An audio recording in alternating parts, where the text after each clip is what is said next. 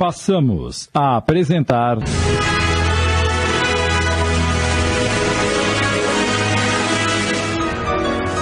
O Legado, minissérie de Sidney Carbone inspirada no argumento de autor desconhecido.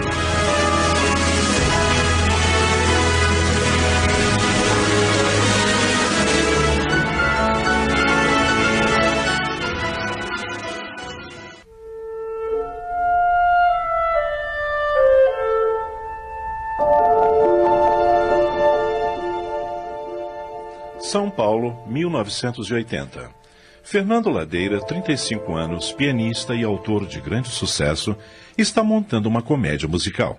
Para isso, reúne-se diariamente no teatro com Breno de Paula, que faz as letras de suas composições. E então, o que achou da letra da canção de abertura? É boa, mas repetitiva. Eu quis popularizar ao máximo. Aí é que está o erro.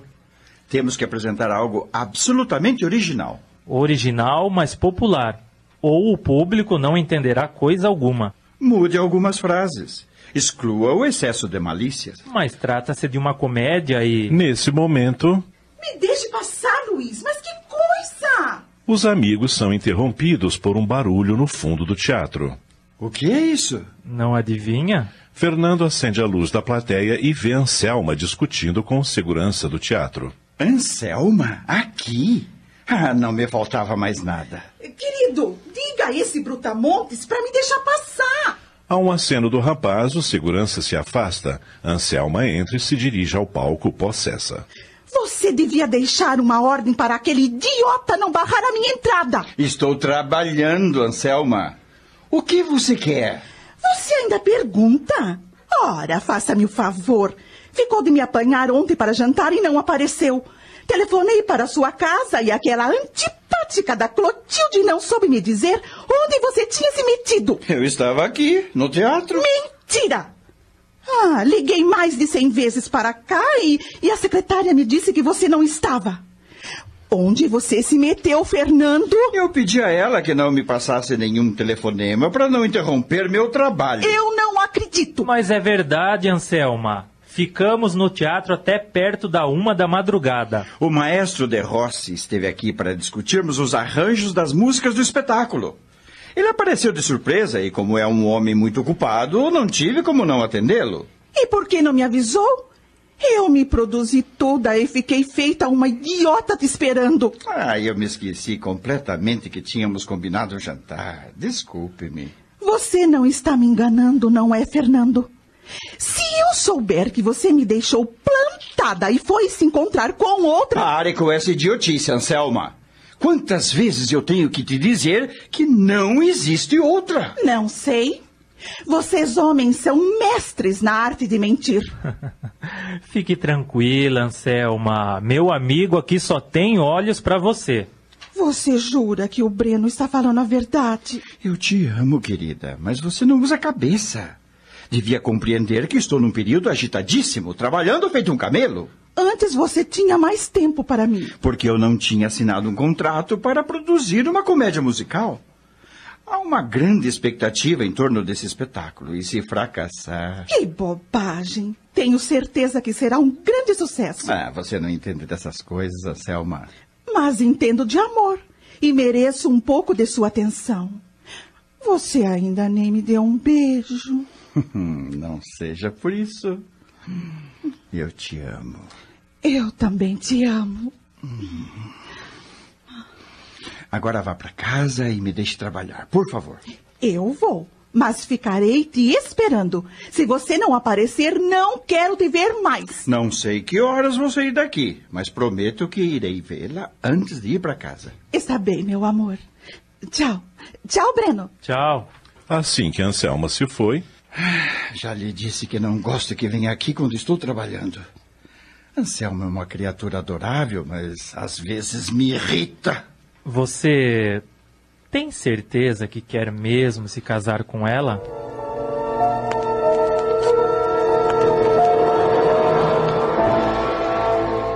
Fernando chegou em casa por volta de 11 horas da noite. Boa noite, Clotilde. Boa noite, patrão. Enquanto o senhor toma banho, vou esquentar o seu jantar. Não precisa, Clotilde. Estive na casa da Anselma e jantei com ela.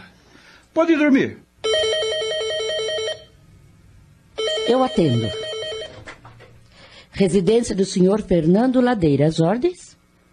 Está sim. Quem deseja falar? Ah, um momento, por favor. É do Rio de Janeiro, patrão. Doutor Glauco Varela. Glauco Varela? Nunca ouvi falar.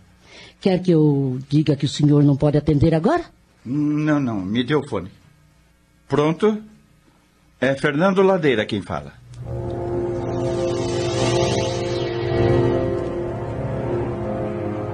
No dia seguinte, logo pela manhã, Fernando procura o amigo Breno em seu apartamento. O que o traz aqui tão cedo? Ficamos de nos encontrar no teatro às duas da tarde? Estou indo para o Rio de Janeiro, Breno. E não sei quando volto. Vamos interromper o trabalho por uns dias. Aconteceu alguma coisa? Ontem à noite recebi um telefonema do advogado de Francisco Dávila. O maestro? Exatamente. Não me diga que ele soube do nosso projeto e quer participar do espetáculo. Ah, seria maravilhoso ter o maestro Dávila. O maestro Dávila morreu, Breno. O quê? Morreu? Há 20 dias, de uma doença grave. O advogado ligou para me dizer que o seu testamento será aberto hoje às três horas da tarde e eu fui lembrado. Devo estar presente à leitura. Não me diga, Fernando. Uma herança, hein? Mas isto é ótimo. Ótimo. Ora, meu amigo, dinheiro não faz mal a ninguém. Hum, não estou preocupado com dinheiro, Breno.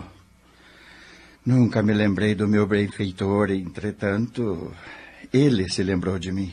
Qual foi a última vez que vocês se encontraram? Há oito anos, naquele festival em Buenos Aires. Depois só acompanhei o seu sucesso através da imprensa. Ah, Era um excelente homem. E quanto lhe devo, meu Deus.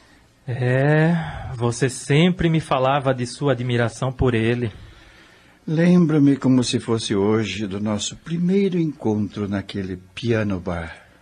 E a mente de Fernando o transportou para o passado.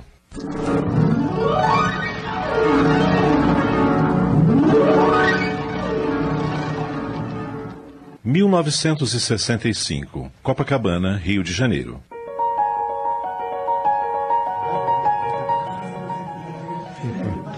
Num velho piano, Fernando tocava músicas populares para os fregueses dançarem. Tocava pela comida, não ganhava dinheiro, mas matava a fome. E que fome! Um dia, enquanto tocava, um homem alto, magro, aparentando 40 anos, postou-se ao lado do piano, olhos fixos nele. Quem será esse sujeito? É elegante, altivo. Que faz um homem distinto numa pocilga como esta? Apesar da má qualidade do piano, Fernando naquela noite tocava muito bem. O homem o observava calado, com um leve sorriso nos lábios. Quando a música terminou, É, pensei que havia um gato nervoso preso nesse piano, meu rapaz. Sua risada era tão contagiante e franca que Fernando também riu. um gato raivoso? Ah, um sim. Sou eu, preso a esta vida miserável. e que bom que é esportista, rapaz. Como se chama? Fernando, senhor. Fernando Ladeira. Prazer. Eu sou Francisco Dávila. Maestro Dávila. O que disse? O senhor é o famoso maestro Dávila? Ora, mas é, é um imenso prazer conhecê-lo.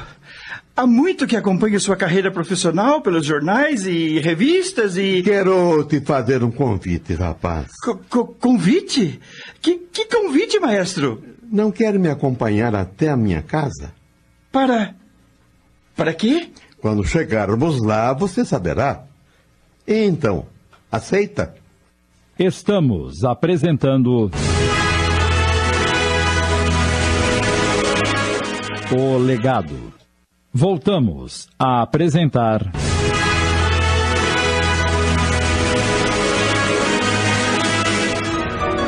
O Legado. Minissérie de Sidney Carbone.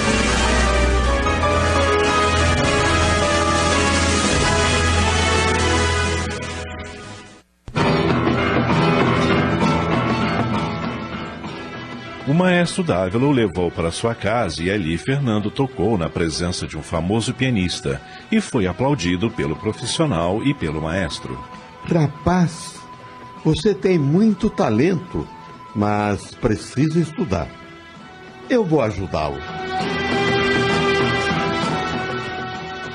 E sua vida mudou a partir daquele dia. Fernando estudava piano da manhã à noite incansavelmente.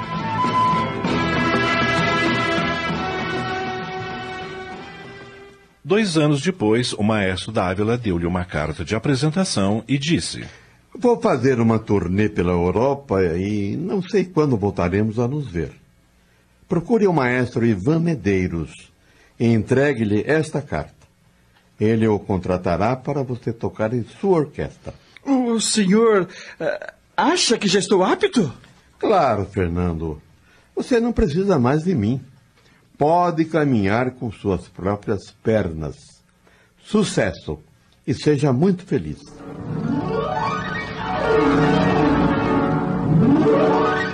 Fernando retorna ao presente. Realmente ele tinha razão.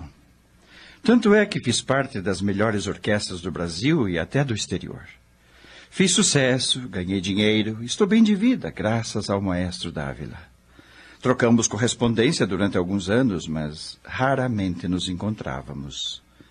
A última vez que o vi foi naquele festival de Buenos Aires.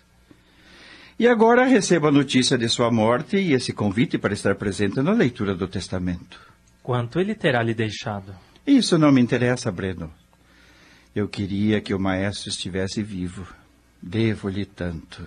Compreendo o seu espírito de gratidão, mas se ele se lembrou de te incluir no testamento, o que se pode fazer?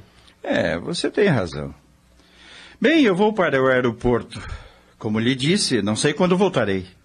Espero que seja o mais breve possível para darmos sequência ao trabalho. Não se preocupe. Estamos dentro do prazo previsto. Três ou quatro dias longe do projeto não vai atrapalhar em nada.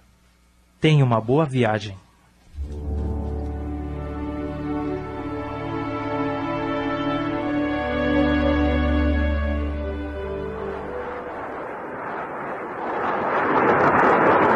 A viagem foi penosa para Fernando. A figura bondosa do maestro não saía do seu pensamento.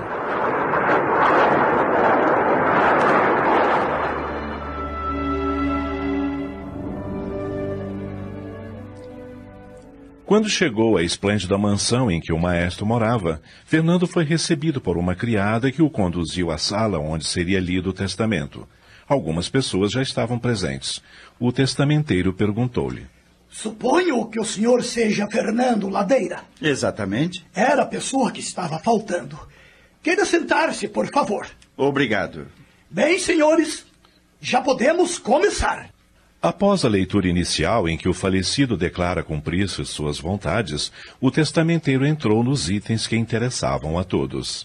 Para o casal, Leandra e Gino, que tão lealmente me serviram durante anos, Deixe um anel de rubi, joia que pertenceu à minha esposa. Para Lindalva, excepcional cozinheira, deixe o serviço de porcelana antiga. Para a senhorita Marta Crivelli, deixo a minha coleção completa de, de poesias que tanto ela admira. Fernando admira-se com os pequenos legados e lembranças e pensa: A quem terá deixado a sua fortuna? esta mansão e suas obras de arte. Agora, entretanto, o testamenteiro dirige-se a ele. Senhor Fernando Ladeira, preste atenção ao que eu vou ler agora, por favor. Perfeitamente, senhor. São palavras do próprio senhor Francisco Dávila. Há alguns anos adotei uma menina, Susana, e com auxílio da senhorita Crivelli, Fiz dela uma criatura sensível e leal. Infelizmente, no ano passado, um desastre reduziu-me à miséria. Tentei refazer-me hipotecando a mansão, mas não o consegui. Sei quem é a mãe da menina, mas não devo recorrer a ela, mesmo nessas circunstâncias tão graves, para o futuro de Susana. Por isso peço-lhe, Fernando, que ajude uma criatura infeliz e sozinha, como você foi um dia. Adote-a e continue sua educação até que ela se torne independente. Se aceitar, recomendo-lhe que continue mantendo a senhorita Crivelli como sua instrutora, pois ela adora a menina como se fosse a sua filha. Fernando sentiu um estremecimento percorrer-lhe o corpo e refletiu pasmo. Diabo! Me fazer vir aqui para herdar uma filha? Ah, não me faltava mais nada. Bem, senhores, é tudo. Senhor Fernando Ladeira. Pois não? Aconselho a conversar com o advogado do senhor Francisco Dávila, o doutor Glauco Varela, e ele lhe dará maiores informações sobre como proceder caso decida cumprir a última vontade do senhor Francisco Dávila. Bem, senhores, tenham uma boa tarde. O testamenteiro retira-se, bem como as pessoas que se encontravam na sala. Fernando permanece sentado, refletivo, quando uma moça se aproxima dele. Senhor Fernando? Pois não? Eu sou Marta Crivelli, a instrutora de Susana. Ah, sim, muito prazer. Não gostaria de conhecer Susana agora? Bem, eu. Eu. Ela está em seu quarto. Eu posso ir chamá-la? Ah, senhorita Crivelli, eu francamente não acredito que esteja à altura dessa responsabilidade. Sei que estará. Eu que conheço a menina, posso afirmar. Eu eh, gostaria de ficar só para refletir e resolver o problema a meu modo. Como queira. Por favor, acompanhe-me. Eu o levarei ao quarto de hóspedes. Obrigado.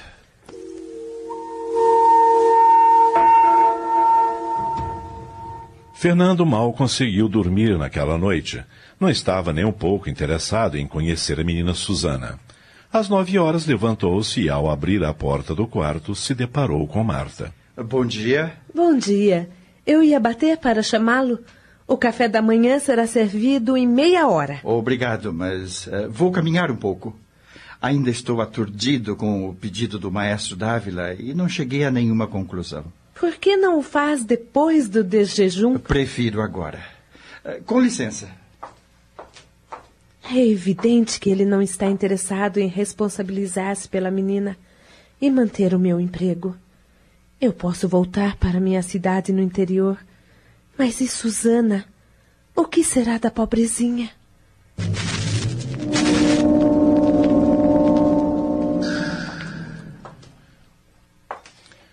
Fernando caminhava pela calçada aturdido, ainda surpreso pelo estranho pedido daquele que foi o responsável pelo seu sucesso, quando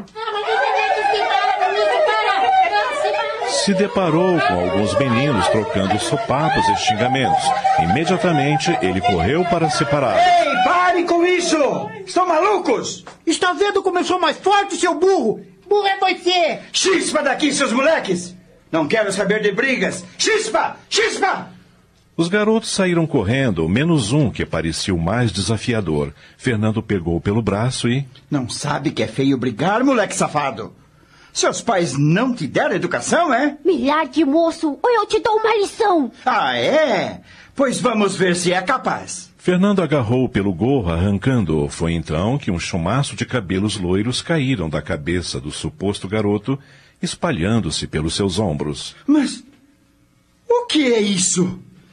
É uma menina? Sou sim. Susana Dávila, sua criada. Muito prazer e adeus. Ei, espere! Espere, garota!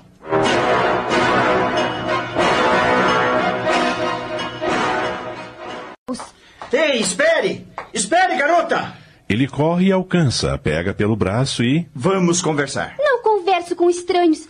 Largue o meu braço, por favor. Eu fui amigo do seu pai. Susana entristece e olha fixamente para ele. Então já deve estar sabendo que ele morreu, não é? Sim, eu sei. Quem é você? Chamo-me Fernando Ladeira. Tinha muita consideração pelo maestro Dávila. Nunca o vi lá em casa. Todos os amigos do meu pai costumavam visitá-lo com frequência. É que mora em São Paulo e há muitos anos não nos víamos. E como soube da sua morte? Eu fui avisado pelo advogado dele. Cheguei ontem para a leitura do testamento e estou hospedado em sua casa. Então, você é um dos beneficiados do meu pai? Sim, isto é. Não. Não entendi. Sim ou não? Bem, é uma história um tanto complicada. Depois a explicarei com detalhes. Posso eu agora lhe fazer uma pergunta? Pergunte. Acha que fica bem uma garota bonita como você metida em brigas de moleques? E pior, trajada como se fosse um deles? Gosto de me vestir assim, e aqueles garotos são meus amigos. Mas vocês estavam se pegando? Brincamos assim para medir forças. Mas já que está hospedado em casa, vou te pedir um favor. Do que se trata? Não diga à senhorita Crivelli que eu estava com os garotos. Aliás, ela nem sabe que eu saí de casa bem cedo. Pensa que ainda estou dormindo. E por que sai de casa sem avisar? Gosto da senhorita Crivelli, é minha instrutora, mas ela é muito rígida. Não permite que eu tenha amizade com ninguém. Então dou minhas escapadelas sempre que posso para me encontrar com os meus amigos. Ela está certa em querer preservá-la. Eu atenderei ao seu pedido com uma condição. Qual? Que volte para casa agora comigo. está bem. Mas quando chegarmos, você entra pela porta da frente e eu pela porta dos fundos. Por quê? Para que a senhorita Crivelli não perceba que saí. Subo pro meu quarto, meto-me embaixo das cobertas e fico esperando ela me chamar como faz sempre. Combinado? ok. Ele passou o braço direito pelo ombro da garota e caminharam em direção à mansão.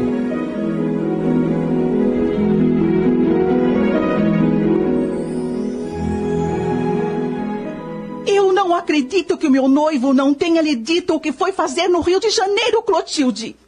O que é que você está me escondendo? Nada, senhorita Anselma. O que eu teria para esconder? O Fernando lhe dá satisfação de todos os seus passos. Não se faça de idiota. Alguém precisa saber onde ele está, caso procure, não acha? Simplesmente ele me disse que ia para o Rio de Janeiro e não sabia quando voltava. Quanto ao que foi fazer lá, é uma outra história. Uma história estranha demais para o meu gosto. Mas eu vou descobrir. Ah, se vou! E se você estiver me escondendo alguma coisa, Clotilde? Se era só isso que queria saber, senhorita, preciso desligar. Tenho muito que fazer. Antipática. Anselma desligou o telefone e possessa. Aí tem coisa. O Fernando não abandonaria os ensaios do espetáculo às vésperas da estreia para se locomover até o Rio de Janeiro se não houvesse uma razão muito forte.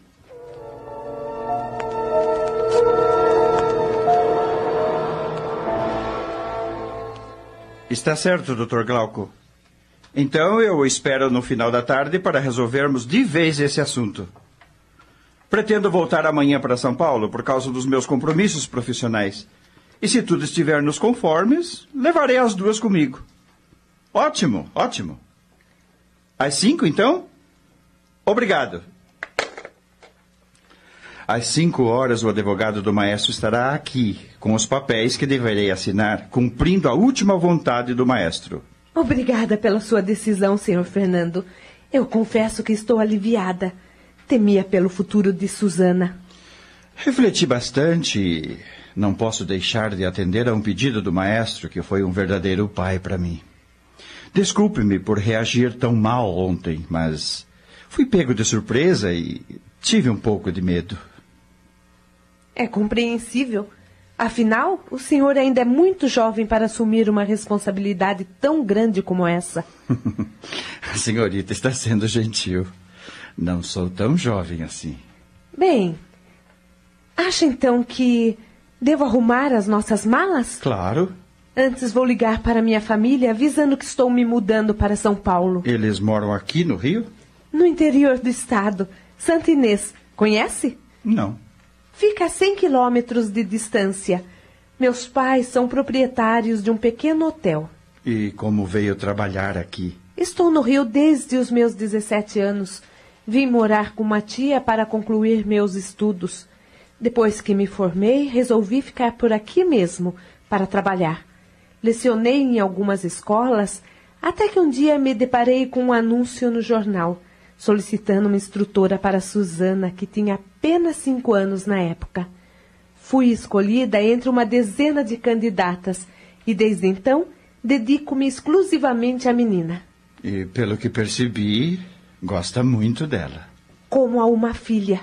Não saberia viver longe de Susana. Mas e os seus pais? Não os visita? Sim, duas ou três vezes por ano passo uns dias com eles. E sendo ainda tão nova e bonita, não pensa em se casar, formar uma família? Penso, claro. Afinal, eu sou mulher, mas. Mas. Isso pode esperar. Decidi que só deixarei Susana quando ela tiver completado 18 anos. Admiro a senhorita Crivelli. É uma pessoa extremamente solidária. E acredite que tudo farei para que ambas se sintam bem em minha casa. Não tenho dúvidas, senhor Fernando. Agora, com sua licença, vou ligar para os meus pais comunicando-lhes da minha mudança. Um momento, senhorita. Pois não? Como é que vai lhes comunicar o endereço se não o sabe? Ah, ah, é verdade. Tome o meu cartão. Obrigada. Com licença. É uma criatura excepcional. Acredito que vamos nos dar muito bem.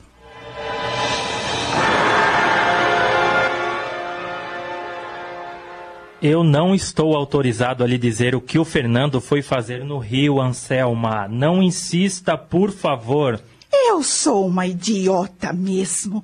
Já devia ter imaginado que você não abriria a boca.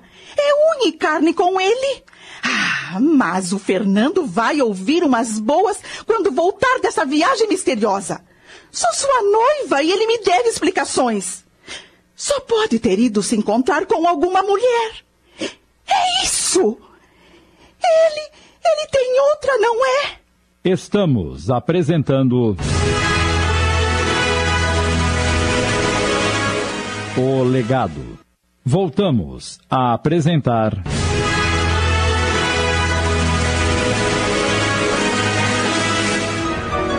O Legado.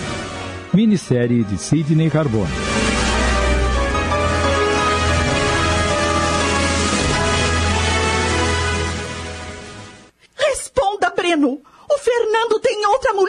Deixe de pensar besteiras, Anselma. Tem sim! Você sabe, não quer me dizer! Eu não sei de nada. Você vive grudado nele que nem carrapato?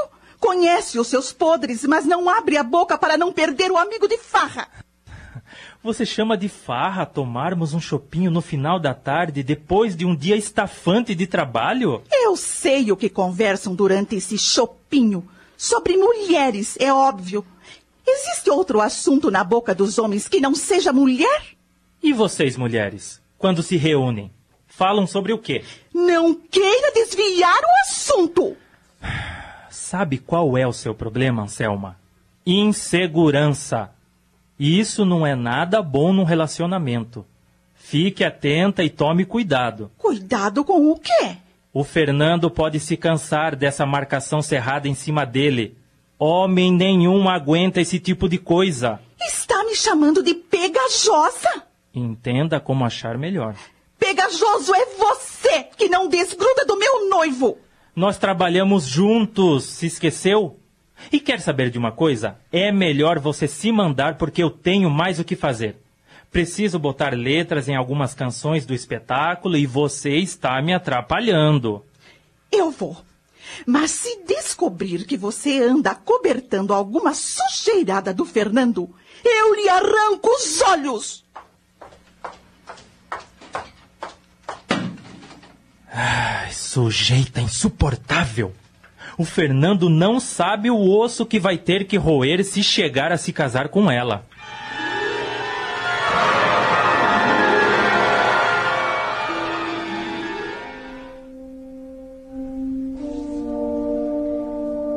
Gostava muito desta casa, Marta. Nunca pensei que um dia tivesse que deixá-la.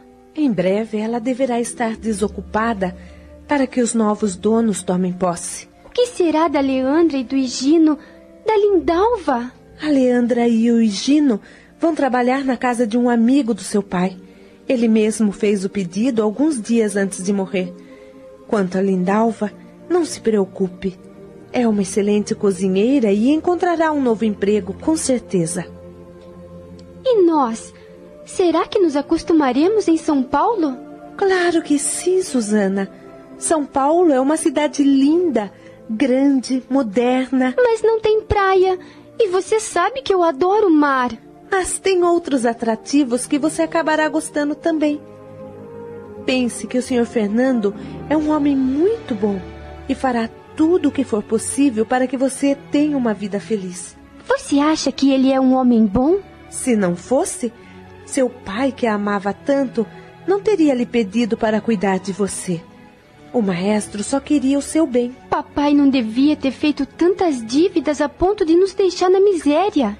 A vida é cheia de altos e baixos, Susana. Ultimamente, o maestro já não fazia tanto sucesso. A orquestra havia fracassado. Os músicos foram se debandando. E ele precisou se desfazer de muitas coisas para que nosso padrão de vida não caísse, não é? Sim. E depois veio aquela doença terrível. As coisas se complicaram mais ainda. Pobre do meu pai. Hum, mas não vamos mais falar sobre isso. Vamos nos organizar para iniciar uma nova etapa de nossas vidas. Tudo vai dar certo, você vai ver. Pode entrar. Com licença. O Dr. Glauco já se retirou. E então? Está tudo concluído. A partir de hoje, serei o responsável por Susana até que ela complete a maioridade. Obrigada, Sr. Fernando. Quer que eu o chame de pai? é claro que não, não, não, não é preciso. Uh, não posso exigir isso de você. Não me custa tentar. Apenas Fernando, já está ótimo. Bem, só vim avisá-las de que marquei nossa viagem para amanhã, no voo das nove horas. Nossas malas já estão arrumadas. Ótimo.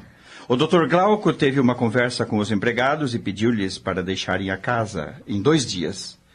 O Sr. Higino e a Dona Leandra, ao que entendi, já têm lugar para ir.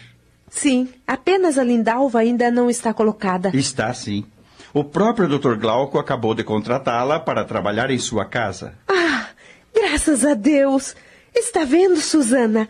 Não precisa mais se preocupar com a Lindalva, querida. Ela ficou tão emocionada que se dispôs a preparar um jantar especial para nós. O último nesta casa.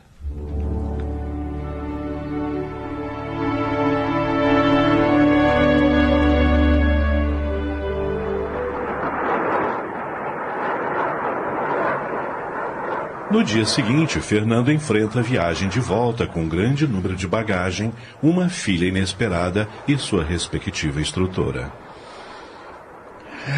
Tomara que eu tenha estrutura suficiente para levar adiante o pedido do maestro. Sei que não vai ser fácil.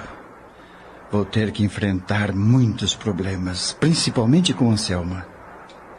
Ah, meu Deus, neste momento que estou mais perto do céu, faço-lhe um pedido. Ajuda-me.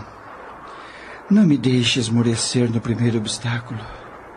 Eu não posso decepcionar o meu benfeitor.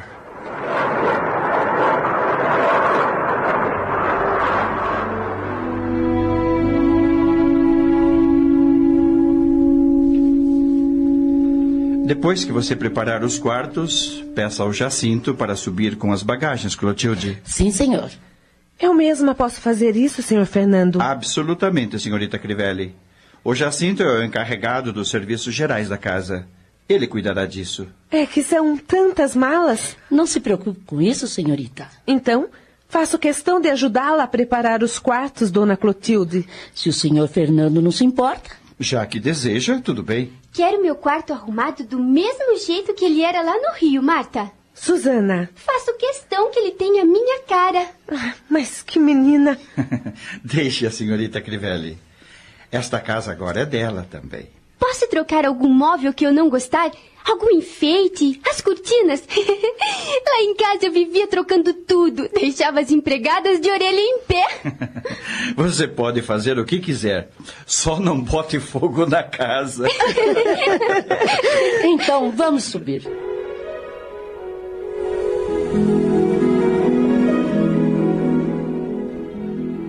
Ao entardecer daquele mesmo dia, Fernando foi ao apartamento de Breno contar-lhe as novidades. Caramba! Que bela herança você herdou, hein, amigo? Nem me fale. E agora? Agora é tocar o barco pra frente pra ver onde ele vai dar. Não seria melhor ter recusado esse pedido absurdo? E deixar que a menina fosse levada para um orfanato? Ora, Breno, eu não teria coragem. E acha que terá condições de cuidar de uma criança? Suzana não é uma criança, tem 14 anos. Mas aposto que a cabecinha é de uma menininha de seis. Aí é que você se engana. Tem a mente desenvolvida até demais para o meu gosto. Nosso primeiro encontro foi inusitado. Ela estava em trajes masculinos, brigando com os moleques na rua. e você diz que ela tem a mente desenvolvida. Bastou trocarmos algumas palavras para eu perceber que se tratava de uma peraltice. É, Suzana é uma garota especial, Breno. Especial em que sentido? Ela mexeu comigo, sabe? É mesmo? E. O que foi? Não vai me dizer que está interessado nela. Claro que estou. Afinal de contas, eu a assumi como filha. Estou falando de outro tipo de interesse. O de homem para mulher. Você ficou maluco, Breno? Pela maneira como você falou, ela mexeu comigo. Mexeu com os meus instintos paternais. Instintos paternais. Essa é muito boa. Do que é que está rindo? da piada, é muito boa. Pare de bancar o palhaço, Breno. Eu tenho 35 anos, ela 14. Por que não poderia ser minha filha de verdade? Mas não é. Ora, você tem a mente poluída, só pensa na maldade. Não admito que faça mau juízo de mim. Afinal, quem pensa que eu sou? Você me respeite, ouviu? Está bem, está bem. Desculpe. E quando é que eu vou conhecer essa garota especial? Qualquer dia desses eu a levarei ao teatro para ela assistir ao ensaio. Confesso que estou curioso. Mas me fale sobre a velhota. Que velhota? Essa tal senhorita Crivelli. Quem te disse que é uma velhota? Ué, não é a instrutora da menina? Geralmente as instrutoras são velhotas, enrugadas e muito rígidas. pois a senhorita Crivelli foge à regra. Aparenta ter uns 30 anos. É uma mulher fina, educada e bonita. Muito bonita. E, meu amigo, então já vi que você vai ter problemas. Que problemas? Já pensou na reação da Anselma quando ela souber que você trouxe para casa uma garota de 14 anos e ainda de quebra a instrutora que é uma mulher fina, educada e muito bonita? Ela vai entender, não é nenhuma ignorante. Pois saiba que ela esteve aqui soltando fogo pelas ventas. Queria saber o que você foi fazer no Rio de Janeiro. Apesar de você não ter me pedido segredo, eu disse que não sabia. É, a Clotilde me disse que ela andou ligando lá para casa também, muito nervosa. Eu aconselho a procurá-la o mais breve possível e contar os últimos acontecimentos. Vou ligar para ela e marcar um encontro. Posso usar seu telefone?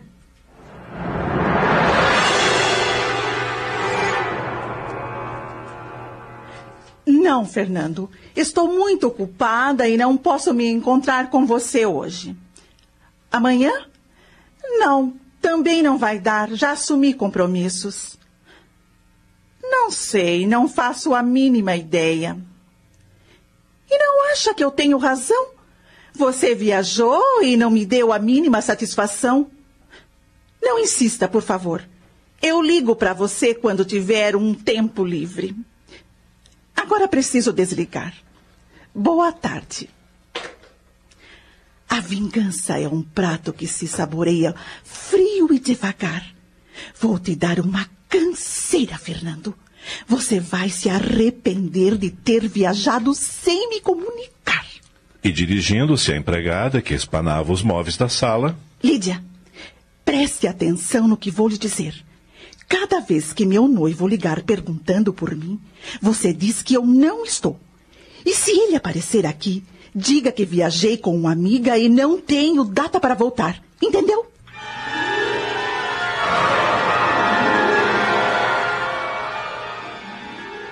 Acredita que Anselma inventou um monte de desculpas para não se encontrar comigo e desligou o telefone na minha cara? Acredito. Sua noiva é tão temperamental. Ah, pois eu não vou ligar mais. Me esnobou? Que se dane. Você tem certeza que ama mesmo a Anselma a ponto de querer se casar com ela, Fernando? É, sabe que às vezes eu me faço essa mesma pergunta?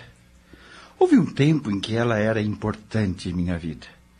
Adorava sua companhia, sentia prazer em estar em seu lado. Bastava um toque de pele, algumas palavras sussurradas para que um fogo invadisse o meu corpo, entende? Um dia que ficasse sem vê-la era um tormento. Queria-a comigo o tempo todo. Hoje, entretanto, a coisa esfriou. Como se o que eu sentisse por ela fosse apenas paixão e não amor. Pois eu o aconselho a pensar seriamente no assunto. Reavaliar seus sentimentos antes de cometer uma loucura. Suponhamos que eu esteja certo. Que nunca amei de verdade. Mas e os sentimentos dela em relação a mim? Ora, pode ser o mesmo. Não, não acredito. Anselma sempre foi muito assediada, mas preferiu a mim. Porque você é um homem famoso. Eu sou um artista, Breno. Lutei muito para chegar onde estou. Anselma nasceu rica. Rica não, milionária. Ela não precisa dos meus míseros trocados. Se está comigo é porque me ama. E é aí é que a coisa pega. Mas você não pode sacrificar a sua liberdade apenas porque ela o ama. É, nisso você tem razão. Mas vamos esquecer esse assunto por hora. Há coisas mais importantes para serem resolvidas. Nosso espetáculo, por exemplo. A estreia está chegando e precisamos trabalhar. Ligue para os atores e marque ensaio para as 5 horas da tarde. Eu vou para casa pegar os textos e me encontro com você no teatro. Ok.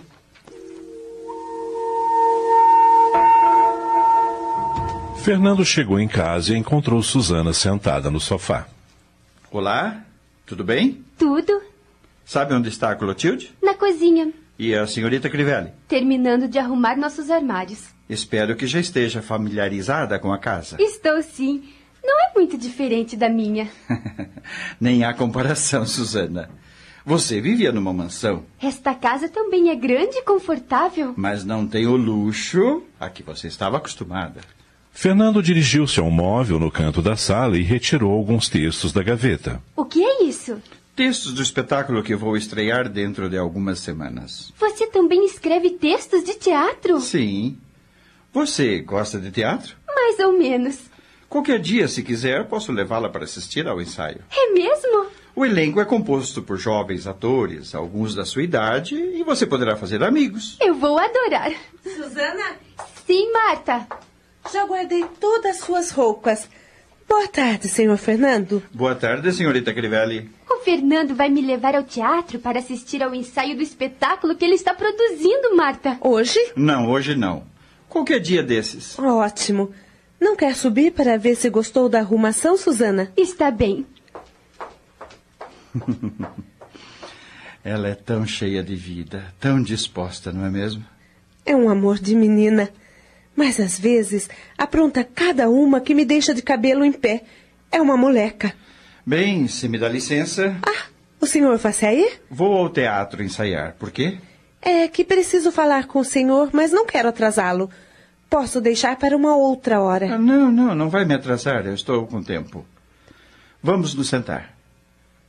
Qual é o assunto? Estamos apresentando. O Legado. Voltamos a apresentar.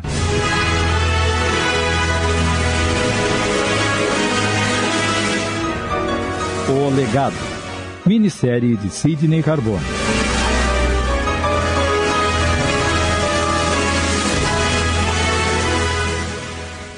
É sobre os estudos da Susana.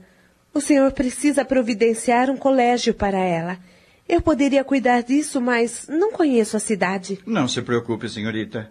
Temos excelentes colégios em São Paulo. Vou fazer uma pequena pesquisa e tratarei do assunto pessoalmente e o mais breve possível. Ah, que ótimo. Muito obrigada.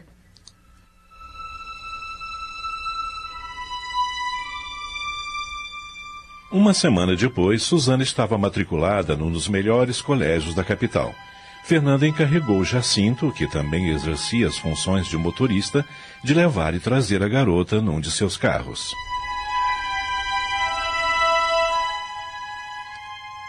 Os dias foram se passando e a estreia do espetáculo de Fernando foi marcada. Os ensaios se intensificaram. Mais ritmo, pessoal! Mais dinamismo! As bailarinas lá de trás, vamos, avancem devagar! Até o centro do palco, vamos! Isso! Ótimo! Está perfeito! Perfeito! Maravilha, pessoal! Sonoplasta, pode cortar a música!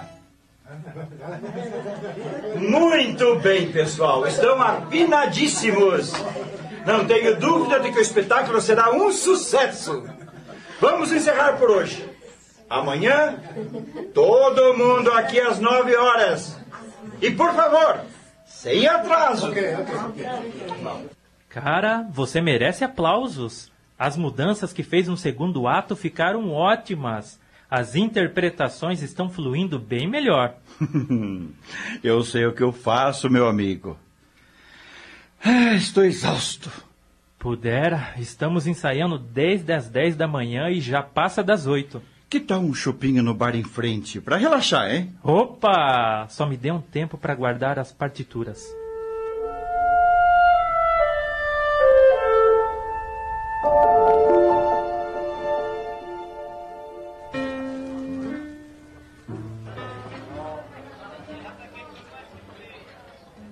Vai mais um chopp? Não, já esgotei minha cota por hoje. Estou preocupado, sabe? Relaxa, amigo. Fizemos um ótimo ensaio. Não há razão para ficar assim. Eu não estou me referindo ao espetáculo. não me diga que a herança que herdou do maestro Dávila já está te dando dor de cabeça. a herança vai muito bem, obrigado. Até agora não tive problemas com a Suzana. Nem com a instrutora? A senhorita Crivelli é uma pessoa maravilhosa e já nos tornamos grandes amigos. Então, o que está te apoquentando? A Anselma. Ah, ela resolveu te procurar? Claro que não. E é isso que está me deixando maluco. Faz um mês que não atende as minhas ligações e sempre que vou à sua casa, a empregada me diz que ela está viajando. E qual é o problema, já que descobriu que não a ama? Pois é. E cheguei a uma conclusão. Quero terminar o nosso relacionamento. Ih, cara, você vai cutucar a onça com vara curta. Eu sei, mas é melhor do que continuar do jeito que estamos. Tem certeza da decisão que tomou? Tenho. Eu não amo Anselma e não vou continuar enganando-a. Vou abrir o jogo com sinceridade. Ela vai ter que entender. Eu acho difícil. Mas você está certo. Confesso que estou com pena dela, porque se me ama de verdade, vai sofrer muito. Eu tenho minhas dúvidas. É, mas como vou acabar com isso se ela está se escondendo de mim? Mantenha calma. Não é bom se estressar às vésperas da estreia. Eu acho até que você deveria dar um tempo para depois fazer isso. Quanto mais o tempo passa, mais difícil fica, Breno. Mas você se aguentou até agora porque estava de olhos fechados. Mas você me fez o favor de abri-los. Eu tinha que me meter onde não fui chamado.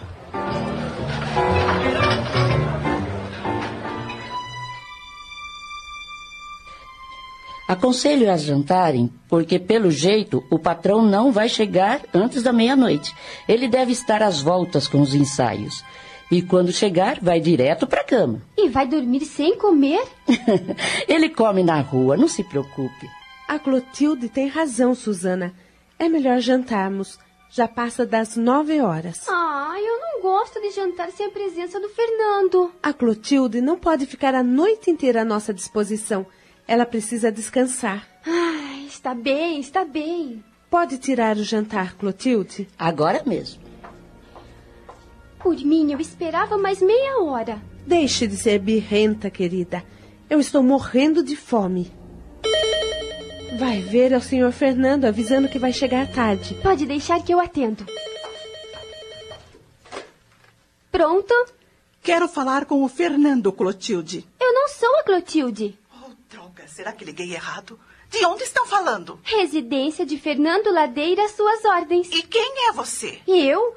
Por que quer saber? Eu perguntei primeiro. Quem é que está no aparelho? Aqui é uma namorada do Fernando. O que você disse? É o que ouviu. Sou uma namorada do Fernando. Susana, que brincadeira é essa, menina? Ah, é uma chata sem educação. Alô? Você está de brincadeira comigo? Por que eu estaria? Não acredita no que eu disse? Como é que você se chama? Isso não lhe interessa. E quer saber mais? Vá lamber sabão! O que que você fez, Susana? Ficou doida? Quem queria falar com o senhor Fernando? Uma chata com voz arrogante, mas teve o que merecia. Duvido que volte a ligar. Você não devia ter feito isso. Se o senhor Fernando souber, não vai gostar dessa brincadeira. Ah, não dê tanta importância, Marta. Vamos jantar que agora me deu fome também.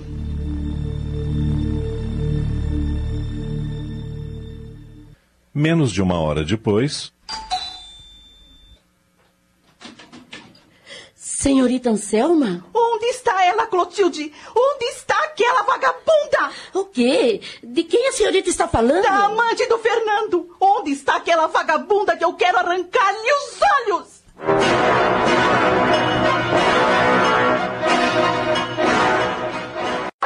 A senhorita ficou louca? Que história maluca é essa? Não se faça de desentendida, velha antipática! Saia da minha frente! É melhor a senhorita voltar outra hora. Está muito nervosa e o patrão ainda não chegou do teatro. Saia da minha frente, Clotilde! Anselma empurra Clotilde para o lado e entra feito louca. Onde ela está? Onde se meteu a vagabunda? Clotilde recompõe-se e vai atrás dela. Onde ela se escondeu? Responda! Mas eu não sei de quem está falando. Atraída pelas vozes alteradas, Marta, que estava na cozinha, vem à sala apressada. O que está acontecendo aqui? Ah, eis que a vagabunda aparece. Então é você? Eu? Do que está falando, moça?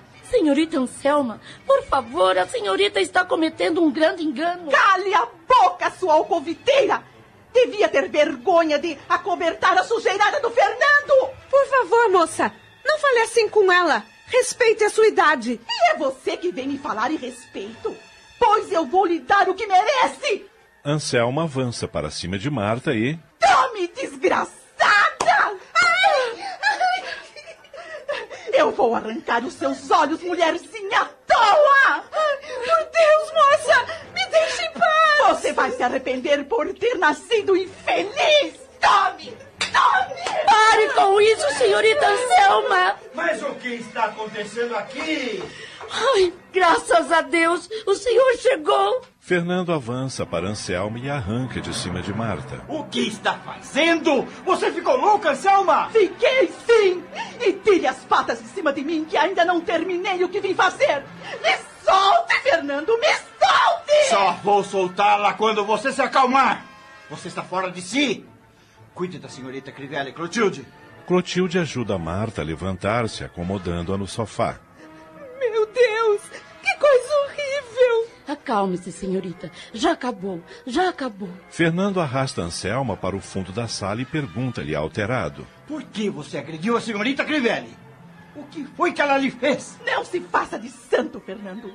Eu nunca esperava isso de você. Mas isto o quê? O que foi que eu fiz? Ainda pergunta. Traz a sua amante para dentro de casa e... Amante? Que maluquice é essa? Negue! Que essa infeliz que atendeu o meu telefonema não é sua amante! Telefonema? Eu não estou entendendo nada. Explica essa história direito ou quem vai ficar louco aqui sou eu. Eu liguei pra cá te procurando e essa desclassificada atendeu e disse que era sua namorada. Pasmo, Fernando olha para Marta e. A senhorita fez isso. Não, senhor Fernando, eu não fiz. E ainda tem a coragem de me desmentir.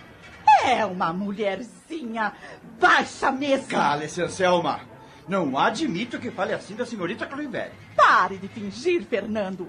Pode chamá-la pelo primeiro nome. Eu já descobri tudo mesmo. Você não sabe o que está falando. A senhorita Crivelli não é nada do que você está pensando. É uma mulher digna e honesta. Ah, honestíssima. Ora, Fernando, Por que então me disse ao telefone que era sua namorada? Eu já disse que não fiz isso, moça. Clotilde, Pois não. acompanhe a senhorita Crivella até seu quarto. Eu preciso ter uma conversa com a minha noiva. Sim, senhor. Um momento, Clotilde. Senhor Fernando, acredite em mim, por favor. Eu jamais seria capaz de fazer uma coisa dessas. Mais tarde conversaremos. Agora saia. Por favor, saia. Vamos, senhorita Crivelli. Agora nós dois, Anselma. Se pensa que vou engolir as mentiras que irá inventar, está muito enganado. Você me decepcionou completamente, Fernando.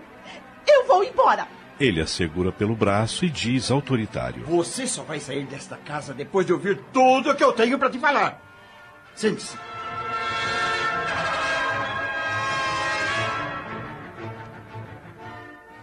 Nunca imaginei que fosse passar por uma situação dessas. Se o senhor Fernando não tivesse chegado a tempo, aquela mulher teria me matado. É uma louca. Não sei como o patrão foi se apaixonar por uma criatura tão odiosa quanto ela. Eu nem sabia que o senhor Fernando era noivo. Nunca vi essa mulher aqui. É que eles estavam obrigados. Meu Deus, que cena horrível. Como é que eu vou olhar para o senhor Fernando de agora em diante? Ele deve estar me odiando. Não pense assim. O patrão é um homem bom, incapaz de odiar alguém. De qualquer maneira, eu não me sentirei mais à vontade nesta casa. É melhor arrumar minhas coisas e ir embora amanhã mesmo. Não faça isso. A menina Susana gosta muito da senhorita e iria sofrer muito. Ah, Susana, Susana. A senhorita também sofreria. Cuida dela com tanto amor, como se fosse sua verdadeira mãe. Eu estou muito envergonhada, Clotilde. Eu entendo, mas procure esquecer. Já passou. Mas não brinque mais assim, senhorita Crivelli. Pode ser muito perigoso. Você acha que eu teria coragem de dizer àquela moça que era namorada do senhor Fernando, Clotilde? Foi só uma travessura, senhorita. Quem de nós já não passou um trote, não é mesmo? Eu sou inocente. Não fiz isso. Não vamos mais tocar no assunto, está bem? Agora procure descansar um pouco. Precisa estar bem calma quando o patrão vier conversar com a senhorita. Eu vou descer. Eu não posso dizer ao senhor Fernando que foi uma peraltice da Susana. Não quero que pense que ela é uma menina má. A coitadinha precisa tanto de uma família. E ele tem demonstrado tanto carinho por ela. Isso poderia arranhar o entendimento dos dois.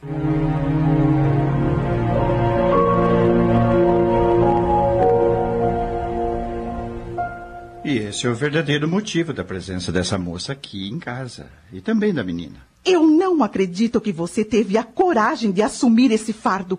Adotar uma bastarda e ainda por cima a instrutora. Elas não são um fardo.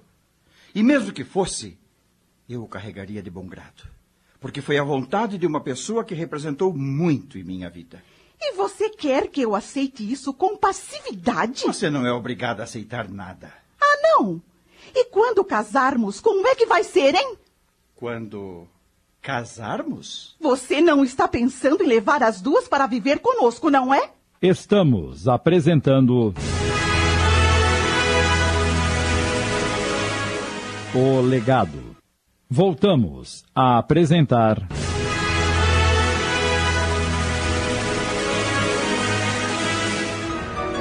O Legado. Minissérie de Sidney Carbone.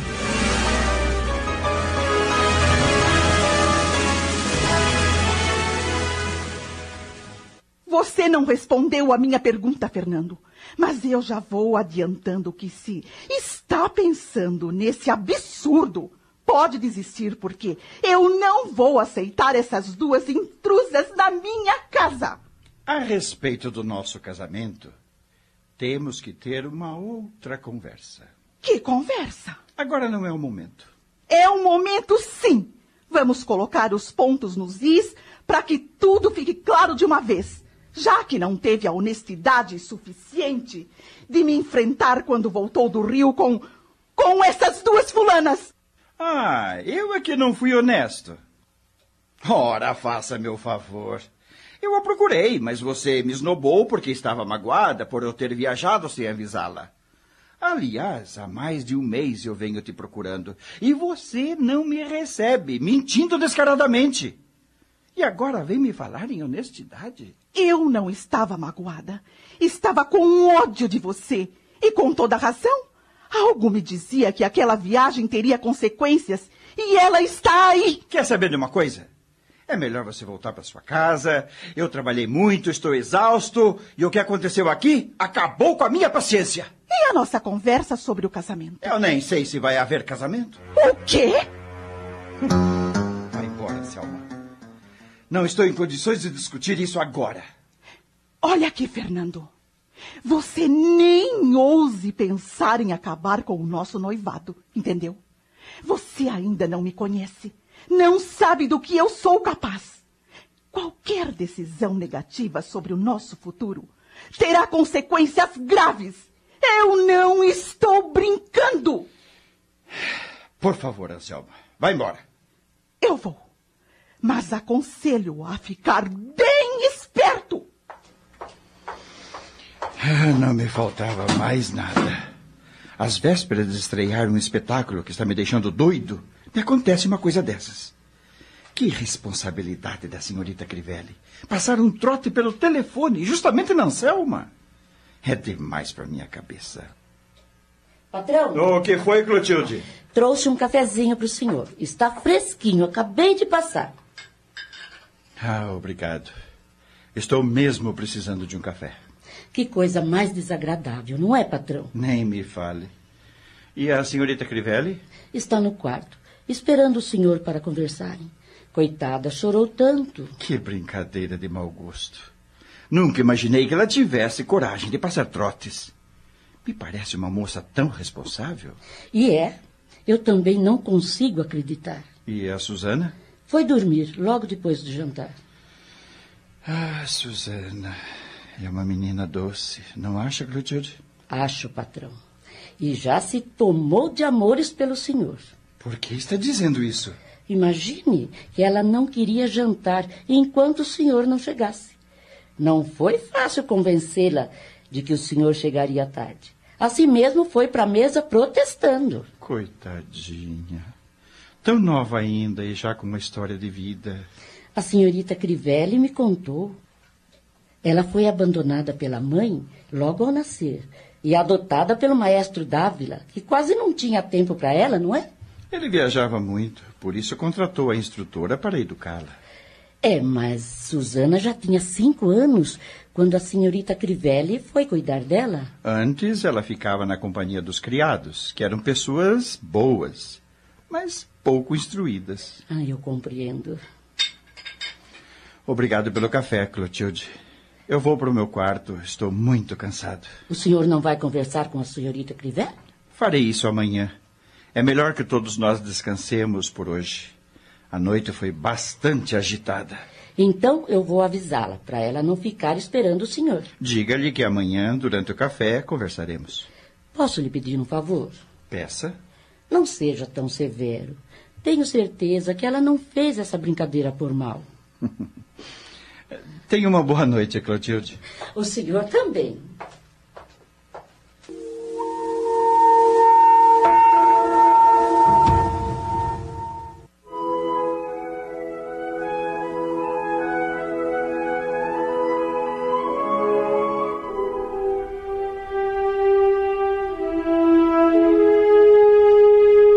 E se o senhor Fernando não chegasse a tempo, eu não sei o que teria acontecido comigo. Aquela mulher parecia uma louca. Você vai ter que me jurar que nunca mais vai passar trote, Susana. É uma brincadeira de muito mau gosto. Claro que não. Mas você devia ter contado ao Fernando que eu fui a culpada. De jeito nenhum. Não quero que ele fique com raiva de você. Não é justo você pagar pelo que não fez, Marta. Eu não disse que fui eu. Mas é o que todos estão pensando. Não faz mal. O pior já passou. Não passou, não. Ele não vai conversar com você durante o café da manhã? Sim, mas agora os ânimos estão serenados e ele não vai ser tão severo. Como tem certeza? O senhor Fernando é um homem bom. Eu sei, mas. Me diga, como é essa tal Anselma? É uma moça morena, alta, de olhos esverdeados e deve ser rica, porque estava muito bem vestida. É. É bonita? Eu não diria bonita. Ela é linda. Ah. Você não acha que o Fernando devia ter nos contado que era noivo? E por quê? Ora, porque agora fazemos parte da família dele. Você faz parte, eu não. Sou apenas a sua instrutora. Pois então ele deveria ter me contado. Estou me sentindo traída, sabe? Horas, que bobagem, Susana. Como é que eu nunca vi essa mulher aqui? A Clotilde me contou que eles estavam brigados. Mas chega de falar nisso. Apresse-se ou chegará atrasada ao colégio. Já estou pronta. Só falta pentear os cabelos. Eu vou descer. Não se demore.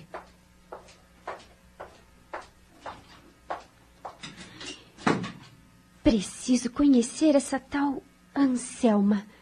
Ela não devia ter agredido a Marta.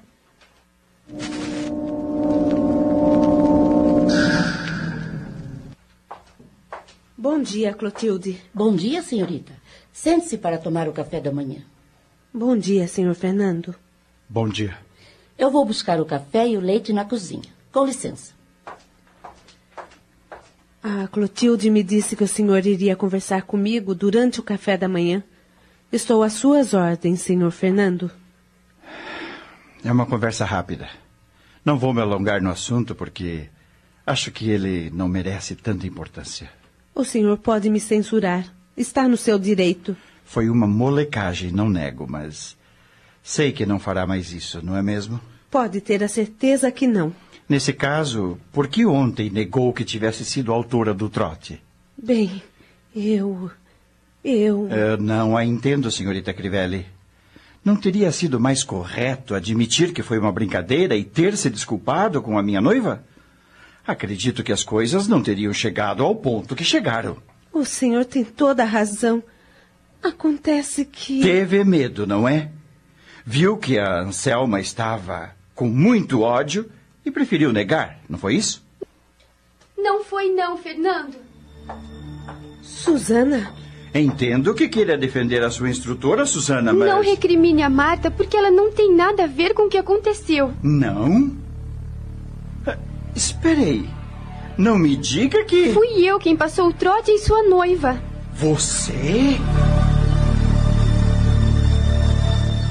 E? Susana, por favor. Não posso permitir que você seja responsabilizada pelo que eu fiz, Marta. Você não merece. Eu é quem devo levar a bronca, Fernando. Ah, eu sou um idiota mesmo. Devia ter imaginado que essa travessura só podia ter partido de uma moleca. A senhorita não devia ter acobertado a Susana. Fez muito mal. Eu não queria que o senhor ficasse zangado com ela. Aqui está o café e o leite. Repito que fez muito mal, senhorita Crivelli. Pode me castigar, Fernando. Eu não me importo. Castigar? O que você fez, menina? Volte para a cozinha, Clotilde. Mas ainda não serviu o café. Volte para a cozinha, por favor. Está bem, senhor. Desculpe. Controle-se, senhor Fernando. O senhor está muito nervoso. Como que a senhorita queria que eu estivesse depois dessa revelação? Mas o senhor disse há pouco que o fato não merecia tanta importância. Porque acreditava que a senhorita tivesse sido autora do trote. E visto que ele teve consequências, não o repetiria. Mas em se tratando de uma pré-adolescente inconsequente, eu não gostei do que fez Susana. O fato não vai mais se repetir. Já tivemos uma conversa e ela me prometeu, não é, Susana? Sim. Espero que esteja sendo sincera, menina, porque eu não vou tolerar outra travessura. Atendi ao desejo do maestro Dávila com a maior boa vontade. Quero que se sinta bem aqui, mas você não pode abusar da minha hospitalidade, fazendo o que lhe dá na telha. Esta casa tem regras que devem ser seguidas e desrespeito às pessoas é uma coisa que não admito. Vou pedir a Anselma que venha aqui e você vai lhe pedir desculpas, entendeu? Sim. Agora sente-se e tome o café que você está atrasada para o colégio. Com licença. E o senhor não vai tomar café? Perdi a vontade. Está vendo a consequência da sua brincadeira? Nunca imaginei que ele fosse ficar desse jeito. Você não devia ter se intrometido.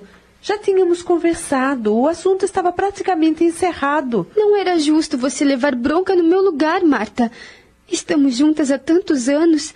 Você é quase uma mãe para mim. Eu estou me sentindo muito mal. Ei, também não precisa ficar assim. Não queria que o Fernando ficasse com raiva de mim. Ele não está com raiva. Não ouviu ele dizer que quer que eu peça desculpas a ela? É o mínimo que você deve fazer para consertar a besteira. Afinal, aquela moça é a noiva dele. Mas é arrogante e mal educada. Como pode dizer isso se não a viu pessoalmente? Você precisava ouvir a empáfia com que ela falou ao telefone. Parecia a dona do mundo. É, a Clotilde também não gosta dela. Está vendo como eu tenho razão? De qualquer maneira, você está em falta e vai fazer o que o Fernando quer. Não tem jeito. Agora tome o seu café. Também perdi a vontade. Eu vou pro colégio. Você não pode sair sem se alimentar, menina. Tchau. Oh, meu Deus. Ela vai ficar até o meio-dia sem comer nada. O Fernando não devia ter sido tão severo.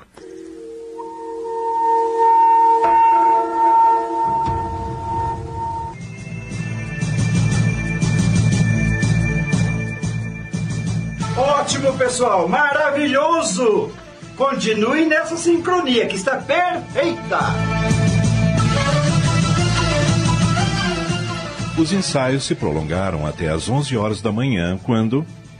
Vamos dar uma parada para o café. Retornaremos em 15 minutos. Os bailarinos deixam o palco em direção à cantina do teatro. Fernando senta-se numa cadeira ao fundo do palco, pensativo. Breno percebe que ele está preocupado. Ainda há pouco você elogiou o pessoal, disse que a sincronia estava perfeita. E está. Então, por que essa preocupação? É que. Ele teve vontade de contar ao amigo o que havia acontecido na noite anterior e a confissão de Susana durante o café da manhã, mas achou melhor ficar calado. Não é nada. Na verdade, estava arrependido por ter sido duro com a garota e sua consciência não lhe dava paz. Eu nunca lhe disse que tinha uma noiva e ela nem conhecia Anselma. Não passou o trote por mal. Eu devia ter sido mais tolerante. Ao mesmo tempo em que tinha essas conclusões, perguntava-se: Mas por que me preocupo tanto? Breno insiste na pergunta. O que é que está te atormentando, Fernando? Ah, já disse que não é nada. Então vamos tomar nosso café, que daqui a pouco retornaremos os ensaios. Ele refletiu rapidamente, tomou uma decisão e disse: é, Preciso sair. Dentro de uma hora estarei de volta. Onde é que você vai? Depois conversaremos. Mas e os ensaios? E esse cara não está bem.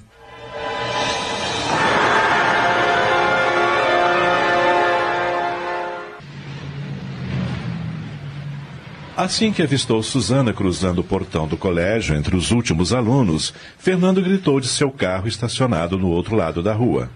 Susana! Ela ouviu o chamado e surpreendeu-se ao vê-lo. Fernando? Rapidamente atravessou a rua e foi até ele. O que está fazendo aqui? Vim buscá-la. E o Jacinto? Liguei para casa e pedi à senhorita Crivelli que não mandasse ele vir te buscar, porque eu mesmo faria isso. Entre.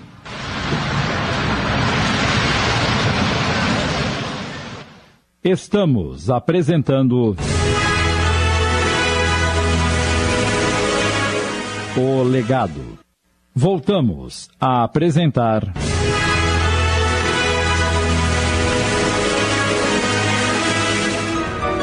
O Legado. Minissérie de Sidney Carbone.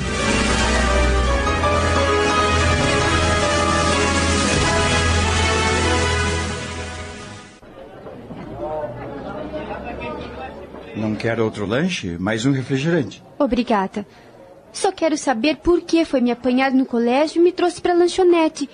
Até agora você não se explicou. Eu quero conversar com você. Se é sobre o que aconteceu, você já chamou a minha atenção. Quer até que eu peça desculpas à sua noiva. Você só vai fazer isso se quiser. Como assim?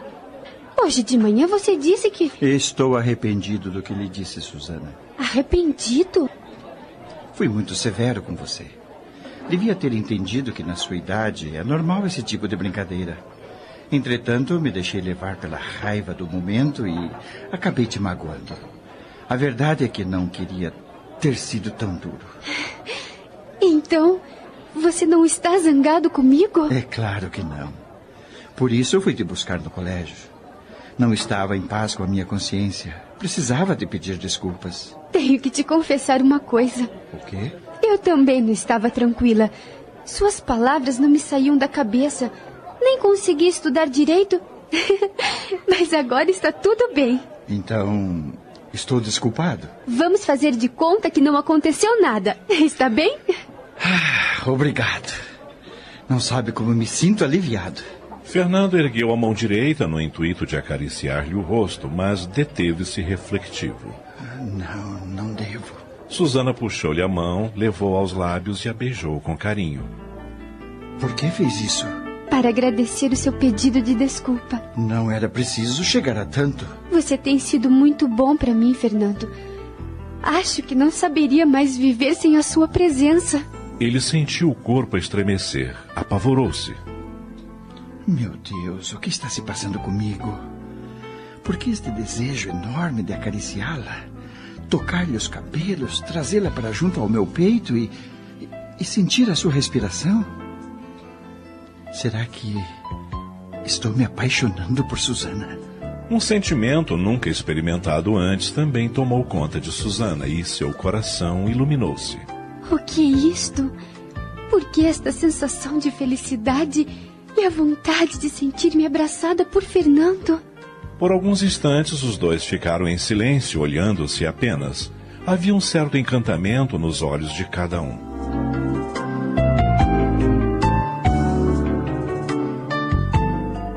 Foi Fernando quem quebrou o silêncio tentando sair daquele estado. Ele não concebia a ideia de estar apaixonado por uma garota que poderia ser sua filha. Não quer mais nada mesmo? Não, obrigada. Então vou levá-la para casa. Você não tem que voltar ao teatro? Sim. Se me der dinheiro, posso tomar um táxi e você não perde tempo. Nada disso. Eu a levo. Se faz questão.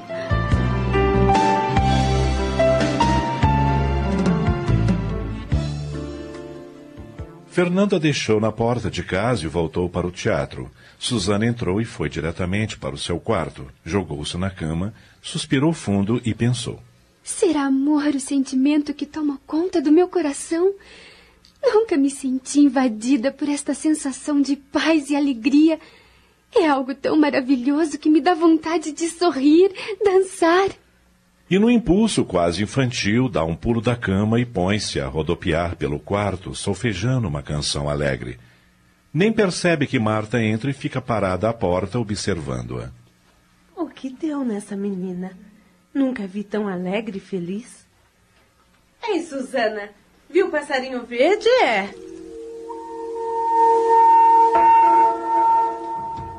Fernando chega ao teatro tenso. Breno vem ao seu encontro preocupado. Ô, oh, cara, onde é que você se meteu? Disse que voltava em uma hora e. Não me encha, Breno. Vamos trabalhar que estamos atrasados. E você saiu preocupado e voltou pior ainda. Aconteceu alguma coisa? Aconteceu o que não poderia ter acontecido. Pronto, está satisfeito? Agora vamos ao trabalho. E não me faça mais perguntas.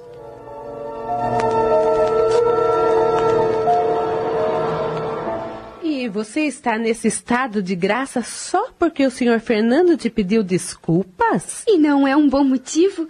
Pelo que ele me disse hoje de manhã, eu pensei que nunca mais fosse olhar para minha cara. Entretanto, ele foi tão gentil, tão carinhoso. Eu estou nas nuvens. O Fernando é maravilhoso e gosta muito de mim. Susana continuou rodopiando, rindo e cantando, baixinho. Marta não se convenceu de que aquela felicidade fosse apenas por causa de um pedido de desculpas. Aconteceu uma outra coisa que a deixou nesse estado.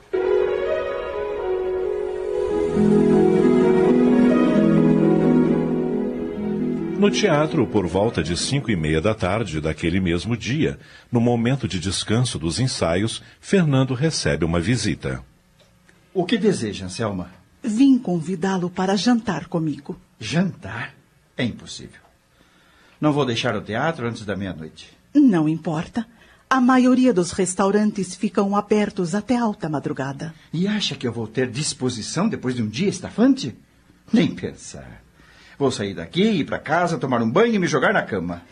Às vezes eu penso que você se esqueceu que somos noivos, sabia? Quem se esqueceu foi você, que ficou mais de um mês sem falar comigo. Eu só te castiguei por conta daquela malfadada viagem.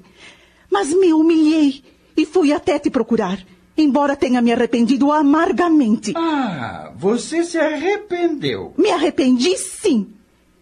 Ou não se lembra mais do trote que aquela sujeita me passou? Não foi a senhorita Crivelli. Foi Susana, a garota pela qual sou responsável. Ah, a enjeitada. Não gosto que fale assim da Susana. Além de enjeitada, ainda é malcriada que passa trotes pelo telefone. Ela só fez uma brincadeira. Está tomando as dores dessa fulaninha, é? Já vi que vamos ter problemas, Fernando. Tem toda a razão. E problemas sérios. Se você insistir em menosprezar essa menina. Fernando! O que foi, Breno? Telefone para você na secretaria. Quem é? É melhor você ir atender porque é urgente. Claro, eu vou agora mesmo. E o nosso jantar, Fernando? Fica para uma outra ocasião. Está vendo como seu amigo me trata? Prefere ficar enfurnado neste teatro do que jantar comigo. Estamos a poucos dias da estreia, se esqueceu? E o que eu tenho com isso? Sou a noiva dele e mereço atenção. Você exige atenção, mas dê um chá de canseira no coitado? Esse é um problema meu. Agora me responda. Quem foi que ligou para o Fernando? A Clotilde. E o que aquela velha antipática quer com o meu noivo? Não faço a mínima ideia. Mas ela me pareceu bastante nervosa ao telefone.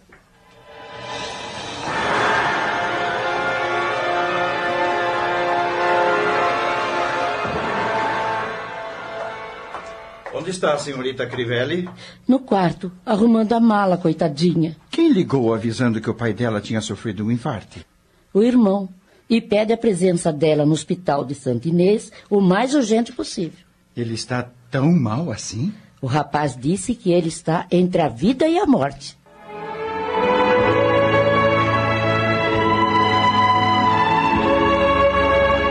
Quando meditamos um pouco sobre fatos como os apresentados nesta minissérie, percebemos como nossas vidas apresentam características singulares que mostram que não vivemos ao sabor do acaso, mas sim que existe toda uma programação com origem no passado espiritual. O envolvimento de Fernanda com Susana não foi o resultado de atitudes pessoais que os tenham relacionado por esta ou aquela razão particulares. Nenhum dos dois teve qualquer atitude especial que os aproximasse por vontade própria. Outras causas geraram as circunstâncias desta vida, que só podem ser compreendidas quando aceitamos o processo de vidas sucessivas ou reencarnatório. Veremos no decorrer dos próximos capítulos as particularidades destas vidas, que de uma ou de outra forma existem em todas as nossas existências. Saibamos compreender que os desafios e obstáculos que enfrentamos hoje são necessidades não só para solucionarmos problemas de outras vidas, como um processo de amadurecimento espiritual que nos proporciona evolução e sabedoria. Ninguém é esquecido de Deus. Pelo contrário, é a ajuda divina que nos coloca diante desses problemas. Só aprendemos quando compreendemos que na escola da vida o trabalho e a perseverança são indispensáveis. Passamos a apresentar.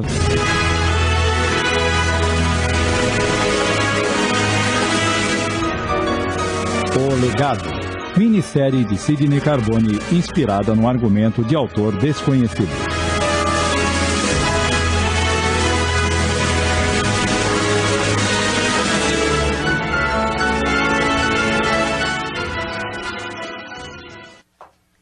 Onde está a senhorita Crivelli? No quarto, arrumando a mala, coitadinha. Quem ligou avisando que o pai dela tinha sofrido um infarte? O irmão. E pede a presença dela no hospital de Santa Inês o mais urgente possível. Ele está tão mal assim? O rapaz disse que ele está entre a vida e a morte. Pobre senhorita Crivelli. Eu vou falar com ela.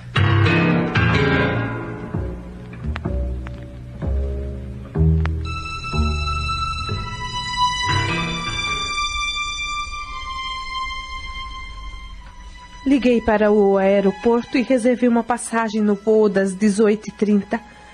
Quando chegar ao Rio, terei que tomar um ônibus para Santa Inês. É mais uma hora e meia de viagem. Meu medo é não chegar a tempo de encontrar meu pai com vida. Não pense no pior, senhorita. Ele há de superar essa crise, se Deus quiser. Por favor, cuide bem de Susana durante a minha ausência. Não sei quando poderei voltar. Nem é preciso recomendar. Fique tranquila. E me mantenha informado sobre o estado do senhor seu pai. E se precisar de alguma coisa, estou à sua disposição. Obrigada pela sua compreensão, senhor Fernando. Agora, vou ao quarto de Susana para me despedir dela. Eu a espero no carro. Vou levá-la até o aeroporto.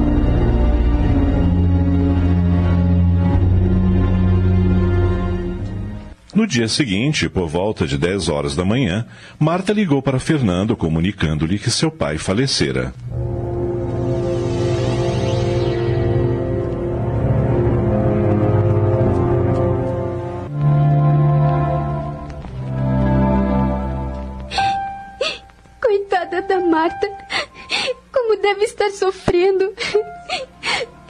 Gostaria de estar com ela neste momento para confortá-la. Como ela fez comigo quando perdi o meu pai. Você adora a senhorita Crivelli, não é mesmo? Você nem imagina quanto.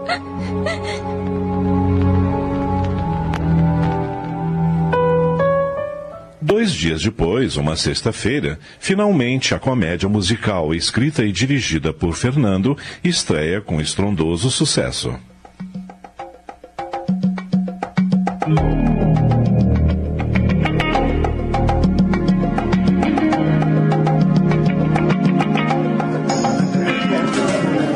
Eu não disse que o espetáculo seria um sucesso, amigo. Graças a Deus, Breno. Graças a Deus. Parabéns, querido. Seu texto é maravilhoso e o elenco está formidável. Prepare-se para receber a imprensa e os críticos. Todos querem entrevistá-lo. E depois sairemos para comemorar, querido. Impossível, Anselma. Por quê?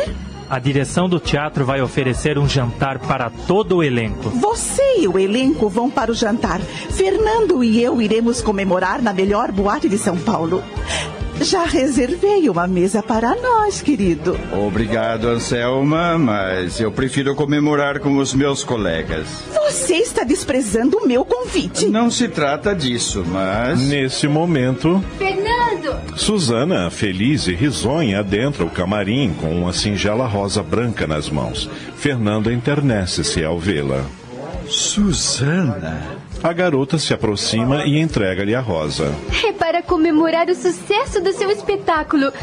Desculpe a simplicidade da homenagem. Oh, Susana, esse carinho até me emociona. E ele abraça com ternura.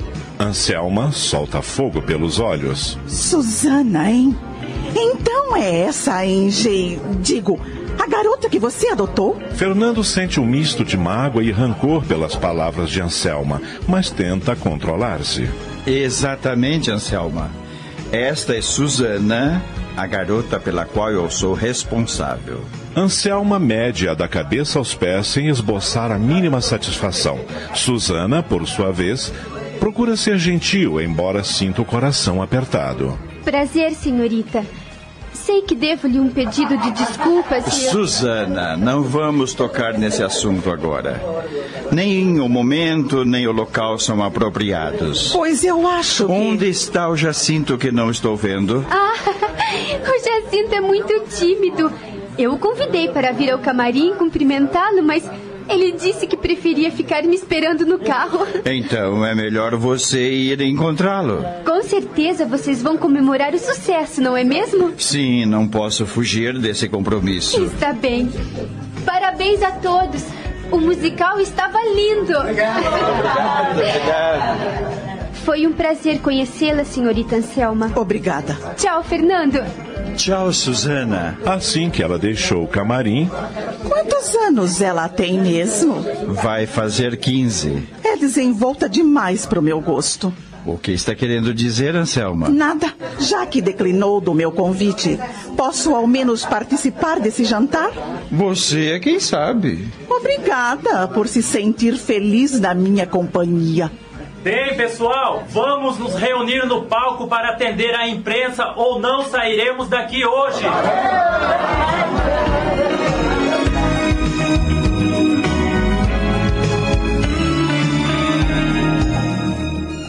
Fernando chegou em casa quando o sol já começava a raiar.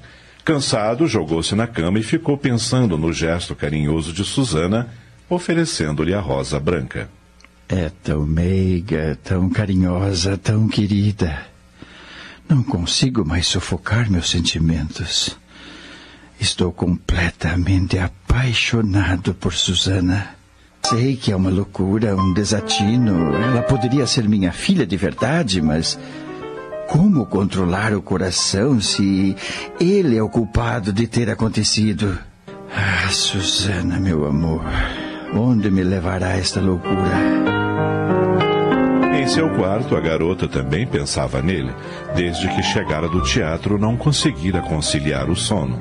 Ai, Fernando, Fernando. Não tenho mais dúvidas de que me apaixonei por ele. Sei que não é certo. Existe uma grande diferença de idade entre nós e ele é noivo da senhorita Anselma. Mas não tenho culpa do meu sentimento. Ele é muito forte e invade todo o meu ser. O que devo fazer para arrancá-lo do coração, meu Deus?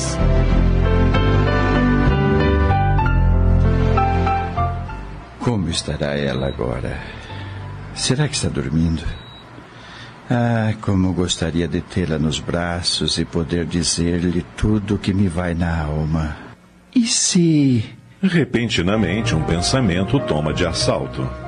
E se eu fosse vê-la, admirá-la dormindo, sonhando talvez com príncipes e fadas? É tão novinha. Deve ter a cabeça povoada de fantasias. Por que não? Que mal há em velar o seu sono? E no impulso ele levanta-se, deixa o quarto e dá alguns passos pelo corredor, parando em frente à porta do quarto de Susana. Está aí dentro, a poucos passos de mim. Meu Deus, não consigo resistir à tentação. Eu preciso vê-la. E ele leva a mão à maçaneta da porta.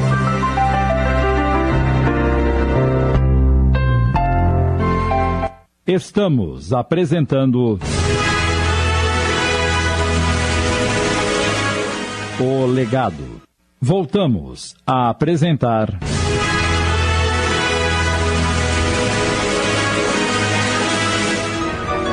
O Legado. Minissérie de Sidney Carbone.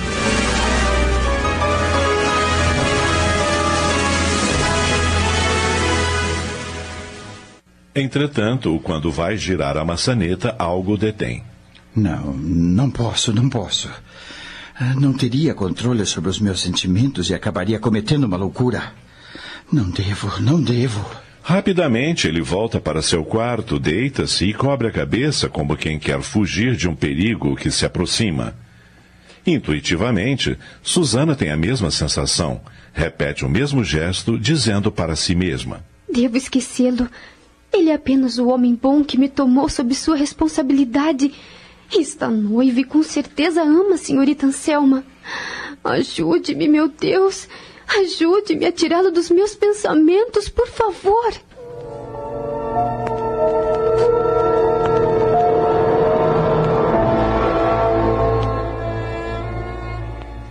Durante alguns dias, limitaram-se a conversar apenas o necessário. Susana demonstrava uma grande tristeza pela ausência de Marta, e Fernando, a fim de fugir dos próprios sentimentos, intensificou seus encontros com Anselma para a alegria da inescrupulosa moça.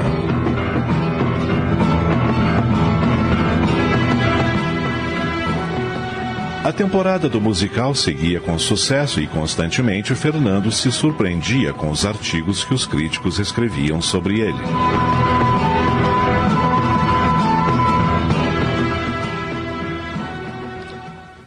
Quase um mês se passou da partida de Marta e certo dia, quando Susana regressou do colégio. Sente-se, Susana. Precisamos conversar. Nossa, não estou gostando da sua cara. Aconteceu alguma coisa? Infelizmente. O que foi? A senhorita Crivelli acabou de ligar. É mesmo? Ai, que bom! Eu estou morrendo de saudades dela. Quando é que ela volta? Nunca mais. O que disse? Com a morte do pai, ela assumiu a direção do hotel da família, já que a mãe tem uma certa idade e a saúde frágil, e o irmão é apenas um adolescente. Ela não tem mais condições de voltar. Me pediu para dizer a você que a ama muito e nunca irá esquecê-la. Então, eu nunca mais vou ver a Marta? Quem disse que não? Você poderá visitá-la nas férias? Mas é muito pouco, Fernando. Para quem viveu tantos anos desfrutando do seu amor, do seu carinho, da sua dedicação. E vocês poderão conversar por telefone sempre que desejarem. Não é a mesma coisa. É claro que não, mas você tem que entender as necessidades da senhorita Crivelli. Ela jamais se afastaria de você por vontade própria. Eu sei, mas. Eu vou sentir tanto a sua falta. Num gesto intuitivo, ela encostou a cabeça no peito de Fernando.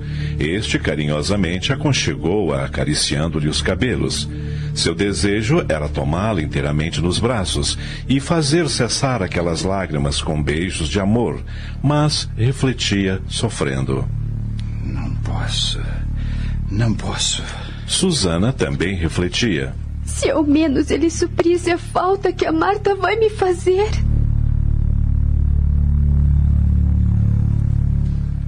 Alguns dias depois. Tem certeza que é isso mesmo que deseja fazer, Fernando? Eu não desejo, Breno, mas não vejo outra saída. Permanecer com Susana em casa, vendo-a a todo instante, sem poder tocá-la, sentir o calor do seu corpo, o sabor dos seus beijos, é um tormento para mim. Por outro lado, se assumisse o que sinto por ela, seria o caos. Ninguém iria compreender. Afinal de contas, eu sou 20 anos mais velho. Isso é uma bobagem. Eu também acho, mas uh, não tenho coragem de enfrentar a sociedade, os meus amigos. Me sentiria ridículo. E isso é o que menos desejo. Imagine eu, pianista famoso, autor de sucesso, apaixonado por uma garotinha. Na verdade, quando você me disse, logo que a trouxe do Rio, que ela havia despertado seus instintos paternais, eu entendi que você já estava apaixonado. Chegamos até a discutir, lembra-se? Eu é que fui um tolo e não percebi. Acho que me apaixonei por Susana naquele dia em que a conheci, vestida com trajes masculinos e brigando com os moleques na rua. Eu estou sofrendo muito, meu amigo. Não queria decepcionar o meu benfeitor. Sinto que o estou traindo, mas não vejo outra alternativa senão colocá-la num colégio interno. Talvez haja uma outra saída. Qual? Case-se com Anselma. Não, isso não. Por quê? Eu não amo Anselma. Seríamos dois infelizes. Mas você estaria livre da tentação. Quem me garante? com o gênio de cão da Anselma, ela os vigiaria dia e noite. Duvido que você teria tempo para se aproximar de Susana. E nossas vidas se transformariam num verdadeiro inferno. Mas você estaria realizando o desejo do maestro, que era o de protegê-la. Já pensou o que vai ser daquela infeliz trancada num colégio interno? Seria o terceiro abandono de sua vida. Primeiro pela mãe, depois pela morte do maestro e agora por você. Oh, Fernando, raciocine. Acha isso justo? Claro que não. Mas queria ver como você agiria se estivesse na minha pele. Não tem jeito. Interná-la é a melhor solução. Amanhã mesmo cuidarei desse assunto.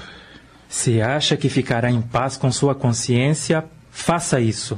Só espero que não se arrependa depois.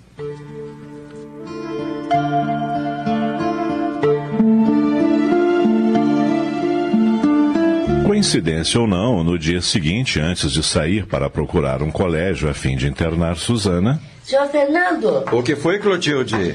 Acabou de chegar uma carta para o senhor. Aqui está.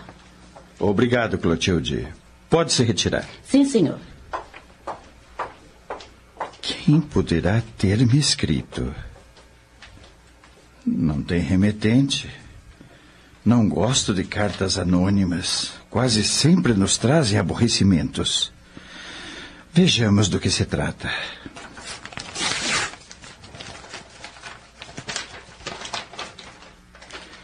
Prezado senhor Ladeira, embora meu nome lhe seja desconhecido, ser-lhe-ei profundamente grata se concordar em visitar-me. Trata-se de um assunto de grande importância. Procure-me assim que receber esta carta. Abaixo segue o meu endereço. Assinado Rafaela Sander. Rafaela Sander? Não me lembro de ter ouvido esse nome antes. Fernando procura o endereço no rodapé da carta. Fica no Morumbi, bairro nobre de gente importante. Quem será Rafaela Sander?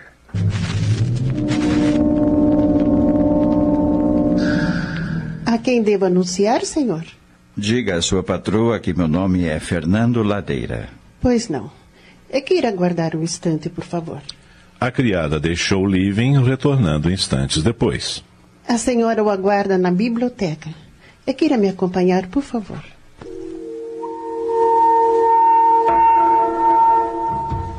Aproxime-se, por favor, senhor Ladeira. Com licença. Pode se retirar, Marli, e feche a porta. Sim, senhora. Muito prazer, senhor Ladeira. Sou Rafaela Sander. O prazer é meu, senhora. Sente-se, por favor. Obrigado. O que deseja de mim? Primeiramente, quero agradecer-lhe por ter atendido ao meu pedido. Confesso que estava ansiosa para conhecê-lo. Em que posso lhe ser útil? Bem, há alguns anos, sou esposa do deputado Vitório Sander. Conhece-o? Pessoalmente não, mas já ouvi falar muito dele. Creio que coisas boas, não é? É claro, senhora. Meu marido é um político honesto e respeitado. Só merece elogios. Não há dúvidas. Mas não o chamei aqui para falar de suas qualidades. O motivo é outro. Pois não? E sobre o que deseja falar-me? Sobre uma garota que o senhor tem sob sua responsabilidade já há alguns meses. Susana? Exatamente. Mas a senhora a conhece? Não. Então, o que tem a falar sobre ela? Francamente, não estou entendendo. Quem é a senhora, afinal? Sou a mãe de Susana.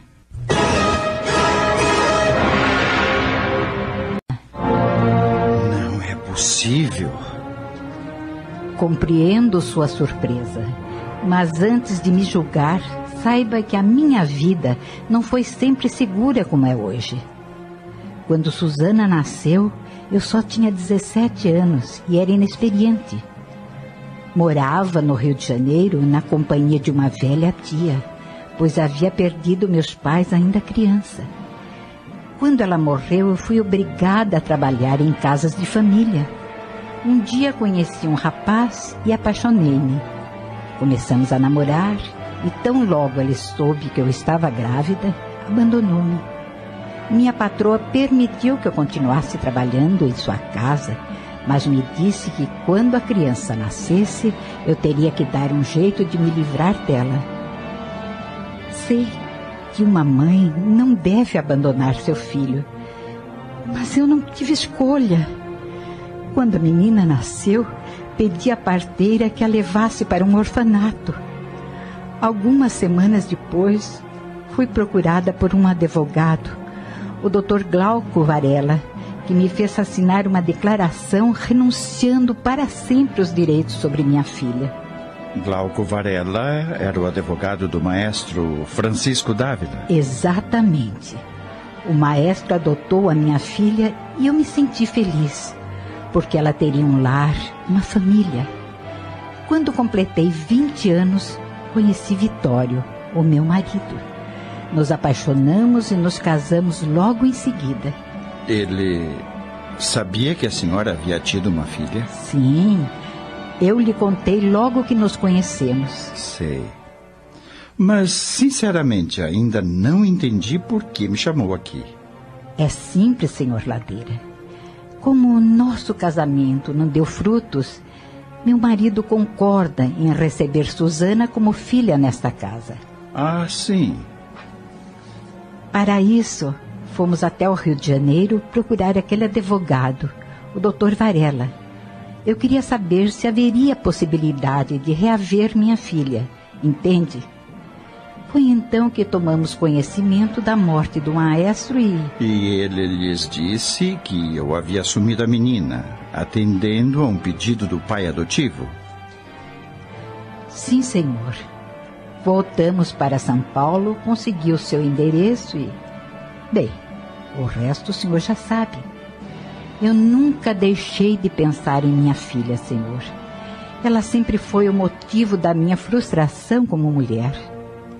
Por favor, entregue-a para mim.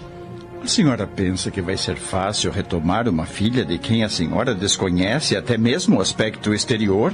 Sei que não é, mas com afeto e paciência tudo se consegue. Compreenda, por favor. Nós podemos dar-lhe um excelente futuro. Além de sua palavra, nada me prova que a senhora seja mesmo a mãe de Susana. Se duvida, procure o Dr. Varela. Ele lhe mostrará os papéis que assinei. Tomei a garota sob minha responsabilidade por desejo do maestro Dávila. E para mim, vale mais o desejo dele do que o da senhora. O senhor tem todo o direito de falar assim.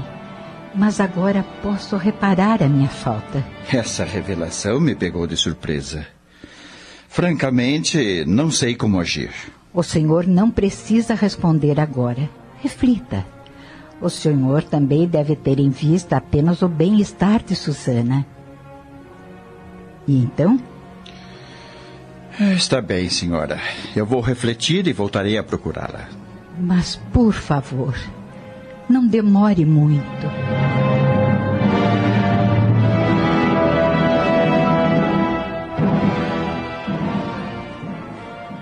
Fernando chega em casa aturdido, nervoso. O que fazer diante de uma situação delicada como aquela? Estava disposto a internar Susana em um colégio para moças, a fim de fugir dos sentimentos que o atormentavam, mas, de qualquer forma, ela estaria sob sua proteção. Agora, entretanto, se a entregasse à mãe, ele a perderia.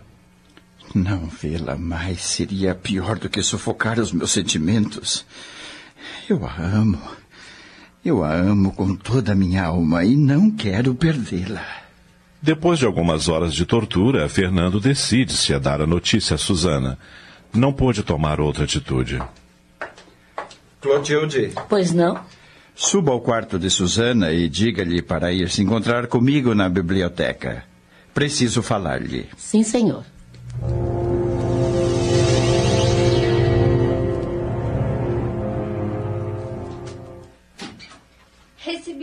O seu recado. Quer falar comigo? Entre e feche a porta.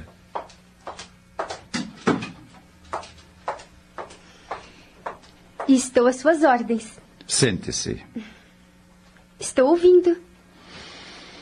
Susana, querida. Querida. Claro, você me é muito querida. Tem alguma dúvida? não, não. Você também me é muito querido.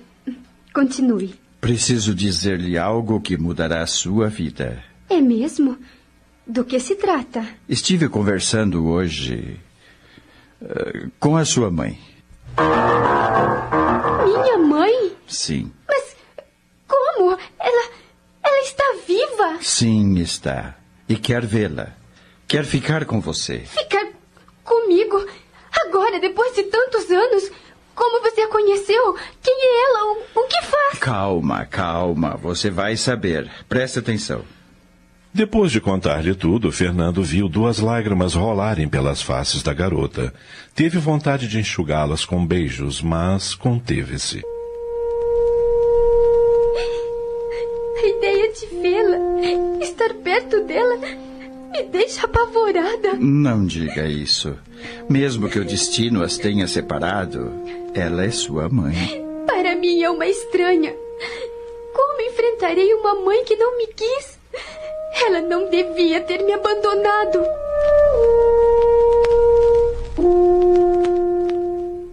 Estamos apresentando. O Legado. Voltamos a apresentar.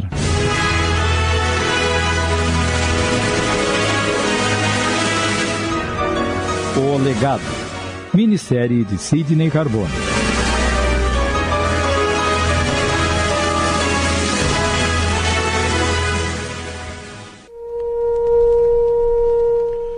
Você não tem o direito de julgá-la, Susana. Ela não tinha condições de ficar com você na época e você precisa entender. Dona Rafaela é uma mulher boa e quando a conhecer, tenho certeza que a amará. Estou percebendo que você gostou dela ter aparecido. Não vou mais atrapalhar a sua vida, não é? Mas que idiotice está dizendo? Você nunca me atrapalhou. Pelo contrário, só me deu prazer. Você. Ele queria dizer-lhe que ela havia despertado o amor em seu coração, mas não podia. Limitou-se a abraçá-la com carinho, um carinho paternal.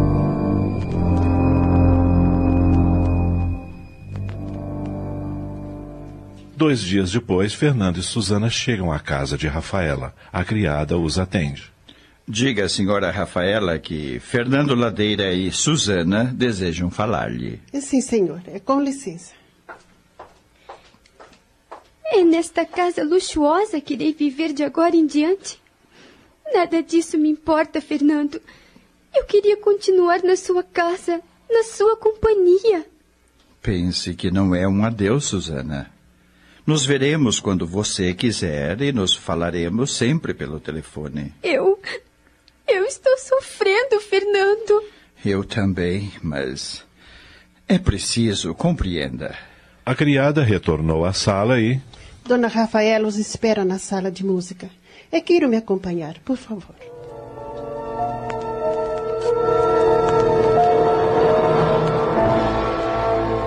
Quando entram na saleta, Rafaela está em pé ao lado do piano, amparada por Vitório, o marido. Com licença. Entre. Entre. Eles dão alguns passos. A senhora Sander enfrenta o olhar severo e triste da filha. Susana. Você é a minha Susana. E deixa-se cair numa cadeira, soluçando. A minha filha. A minha filha. O marido toma-lhe as mãos, reconfortando-a. Por favor, Rafaela, acalme-se. Você não desejava tanto encontrar a sua filha? Depois de ligeira hesitação, Susana aproxima-se da mãe. Senhora. Digo. Mãe. Mamãe. Susana, minha filha. E abraçam-se chorando. Rafaela a aperta demoradamente e depois a cobre de beijos.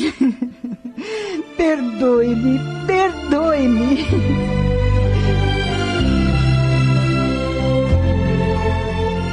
Impossível Fernando não se emocionar com a cena. Em sua cabeça gira um pensamento. Terei feito bem em separar de mim a pessoa que mais amo neste mundo. E, sorrateiramente, deixa a saleta para que mãe e filha curtam o encontro que levou 15 anos para acontecer.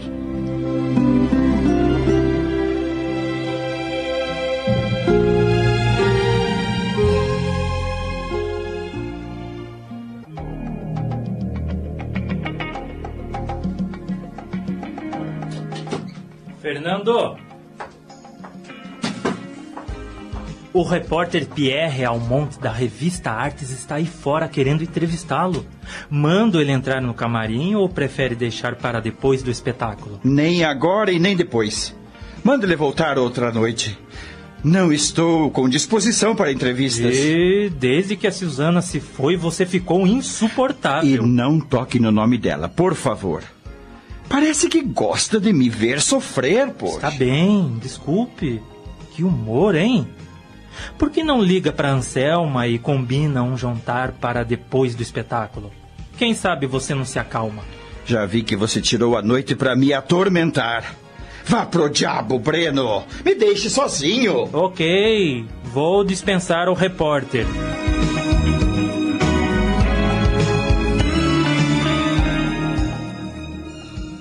Em seu luxuoso quarto na mansão Sander, Susana estuda, embora não consiga se concentrar no que lê. Napoleão nasceu em 1769. Desde menino tinha um sonho. Muitas vezes seu pai o surpreendia. Ai, Fernando, que saudade! A esta hora deve estar no teatro. Será que pensa em mim como eu penso nele? Senhorita Susana? O que foi, Marli? O senhor Sander pede-lhe para descer. Não posso, estou estudando. Ele exige sua presença lá embaixo. Agora, senhorita. E aconselho-a a não desobedecer. Ai, está bem, está bem. A criada retira-se. Susana joga o livro sobre uma poltrona, deixa o quarto e desce a escada, pulando os degraus de três em três, feito uma criança. Aproxima-se do padrasto que está sentado ao lado de Rafaela no sofá e. Pronto, senhor. Vim como um foguete. Ao olhar para a garota, Vitória adquire um ar de severidade e lhe diz: Na minha casa, até os empregados vestem-se com mais decoro, menina. Que trajes são esses? O que há de errado com a minha roupa? São impróprias para uma garota de quase 15 anos. O senhor não gosta que eu use short? E nem blusas tão curtas e decotadas. Desculpe, eu. Eu sempre me vesti assim na casa de Fernando e. E esta não é a casa do senhor Fernando. Vitório, por favor. Cale-se, Rafaela. Se acha que não estou bem, vou trocar de roupa e voltarei em seguida. Fique. Mas, senhor. E não conteste uma ordem minha. Da próxima vez que eu lhe chamar, já sabe que deverá se apresentar convenientemente vestida. Por ora, desculpo-lhe a falta de respeito. Sim, senhor. Sente-se. Tenho coisas importantes a lhe dizer. Estou ouvindo. Teve a sorte de vir fazer parte de minha família. E com certeza já percebeu o prestígio que desfrutamos na sociedade, não é? Sim. Essa posição obriga-me a conservar uma vida particularmente irrepreensível. Por isso, não quero que se façam mexericos sobre sua presença aqui, entendeu? Não, senhor. De que mexericos está falando? Vitório. Mas que mania você tem de me interromper, Rafaela? Desculpe-me. Repito a pergunta, senhor. De que mexericos está falando? Não se faça de ingênua. Se soubessem quem é você, a moral de sua mãe seria prejudicada. Por isso, tomei uma decisão. Eu não concordo com isso, Vitório. Decidi assim e assim será. Termine, senhor. Para evitar constrangimentos, você será tratada nesta casa como nossa sobrinha. Sobrinha? O senhor está querendo dizer que devo chamar minha mãe de tia? Exatamente. Você é uma sobrinha que veio do interior para viver conosco, porque ficou órfão. Mas isto é um absurdo! Ele não está falando sério, não é, mamãe? Aqui mando eu. E só se faz o que eu decido. Eu não acredito no que estou ouvindo. Susana, procure entender, querida. Vitório perdoou meu erro do passado e é justo que eu lhe obedeça. Isso não está certo! A senhora não devia aceitar esse absurdo! Se ela não aceitasse, eu não teria permitido que a procurasse. É só isso. Nossa conversa está encerrada. O senhor. O senhor é um homem cruel e abominável! Cale-se, por favor, Susana. Eu nunca devia ter vindo para esta casa! Nunca! Ah, meu Deus, meu Deus. Essa menina é muito rebelde, mas lhe garanto que em alguns meses ela estará mudada. Dócil como um cordeirinho. E pare com essa choradeira que eu não suporto lágrimas.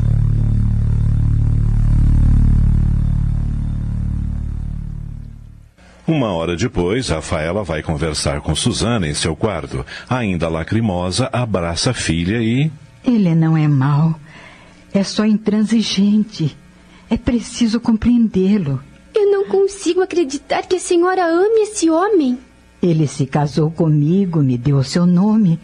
Devo ser reconhecida. Mas, mamãe, Procure obedecê-lo, querida, para que Vitório e eu vivamos em paz. Se você se rebelar contra suas vontades, ele descontará em mim. E eu já sofri muito nesta vida. Rafaela beija a fronte da filha com imenso carinho. A garota retribui o gesto emocionada. Está bem, mamãe. Vou obedecê-lo. Na primeira oportunidade, pedirei perdão a ele. Eu sabia que iria me compreender. Agora vá para a cama. Já é tarde. Tenha uma boa noite. A senhora também. Rafaela deixa o quarto um tanto aliviada. Susana deita-se e logo seus pensamentos se voltam para. Fernando. Se ele imaginasse como seria minha vida nesta casa, tenho certeza que não permitiria que eu saísse do seu lado. Eu o amo e sinto tanta falta dele. Não me procurou mais. Será que já se esqueceu de mim? Claro que Fernando não a esquecera, embora se esforçasse muito para isso. Se a visse, não resistiria à vontade de apertá-la em meus braços, acariciar os seus cabelos, beijar os seus lábios, dizer-lhe o quanto a amo e que minha vida perdeu o sentido desde que se foi. Ah, mas não posso, não posso. Devo dar um rumo à minha vida, arrancá-la do coração e acabar com essa tortura que está me consumindo.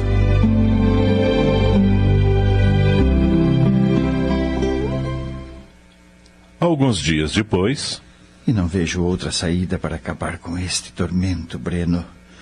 Uma vez você me sugeriu que tomasse essa decisão e eu resisti, mas agora é o melhor que eu tenho a fazer. Você já falou com a Anselma? Ainda não. E o que está esperando? Liguei para ela vir hoje ao teatro.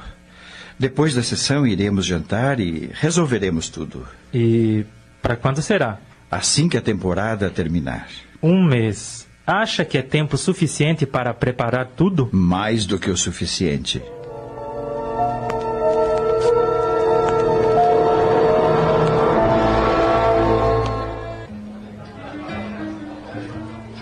Ainda ontem eu contava nos dedos as vezes que saímos para jantar nos últimos meses. Eu andava ocupado com o espetáculo. Não me sobrava tempo. Com o espetáculo? E com aquela enjeitada que tomou sob sua responsabilidade? Eu já te disse para não falar assim de Susana. Desculpe. Por que falar nela se já não está sob a minha responsabilidade? Ainda bem. Por favor, Anselma. Eu só quis dizer que estou feliz por ela ter encontrado a mãe. Oh, meu querido, não se zangue comigo. Estou tão feliz que não quero que nada estrague esta noite. Então, vamos esquecer a Susana e tratar de nossas vidas. Nossas vidas?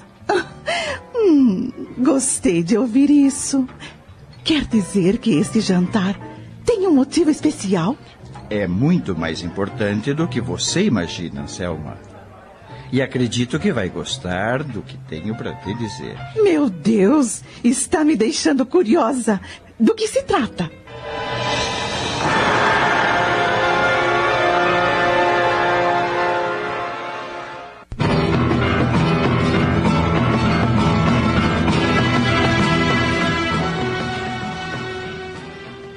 Mês e meio depois, na casa dos Sander.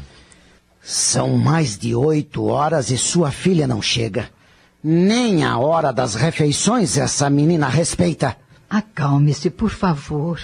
Ela foi à casa de uma colega fazer um trabalho da escola. Já deve estar chegando. Você disse que ela saiu às quatro horas. Não acha que já deveria ter voltado? Vai ver, ficou conversando com a amiga. Suzana é jovem e os jovens não se preocupam com a hora. Tenha mais um pouco de paciência, Vitório. Pois a minha se esgotou. Marli! O que vai fazer? Se ela pensa que vamos ficar a noite toda esperando-a, está muito enganada. Pois não, doutor Vitório? Diga à cozinheira para servir o jantar e peça-lhe para tirar o prato de Suzana da mesa. Mas, Vitório. Hoje ela ficará sem jantar. Pode ir. Sim, senhor. É, com licença. Você não pode deixar a menina sem comer. Nesta casa temos regras que devem ser obedecidas. E pontualidade na hora das refeições é uma delas. Vamos. Desculpe, mas perdi o apetite. Vitório a agarra pelo braço e. Não me importo que tenha perdido o apetite. Mas vai se sentar à mesa e me fazer companhia. Passava 20 minutos das 8 horas quando Susana chegou e se dirigiu à sala de jantar. Boa noite.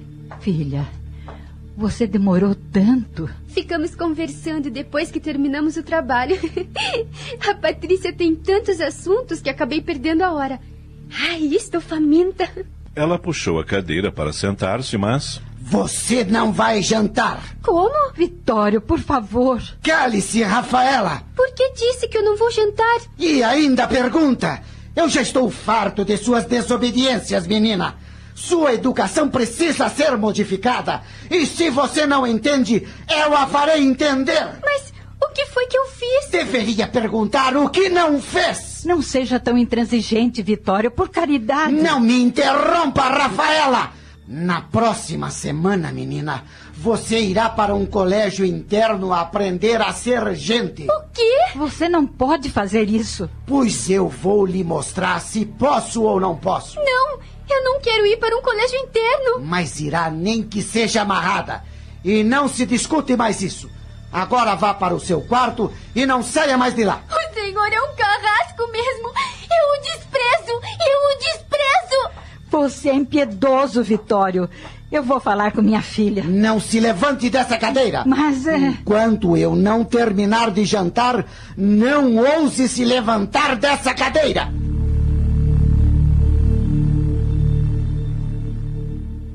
Estamos apresentando.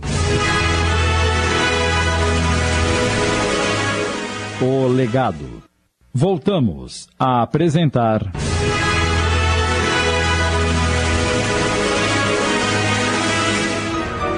O Legado.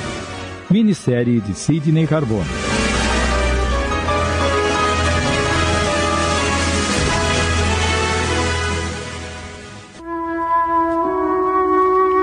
Pronto. Minha mala está arrumada. Só estou levando o que trouxe. Não quero nada desta casa. Triste e olhos vermelhos de tanto chorar, Susana senta-se à escrivaninha e escreve uma carta. Quando termina, a lê emocionada. Querida mamãe, perdoe-me por deixá-la, mas se ficar, acabarei arruinando sua vida. Não tenho rancor pelo que fez. Espero que um dia nos vejamos de novo e, talvez então, nos entendamos melhor. Um beijo da sua Susana. Sei que ela vai sofrer, mas acabará se conformando. Colocou a carta no envelope e a deixou sobre o móvel. Olhou para o relógio da parede. Uma e meia da madrugada. Todos já estão dormindo. Vou sair sem fazer barulho e tomar um táxi no ponto da esquina.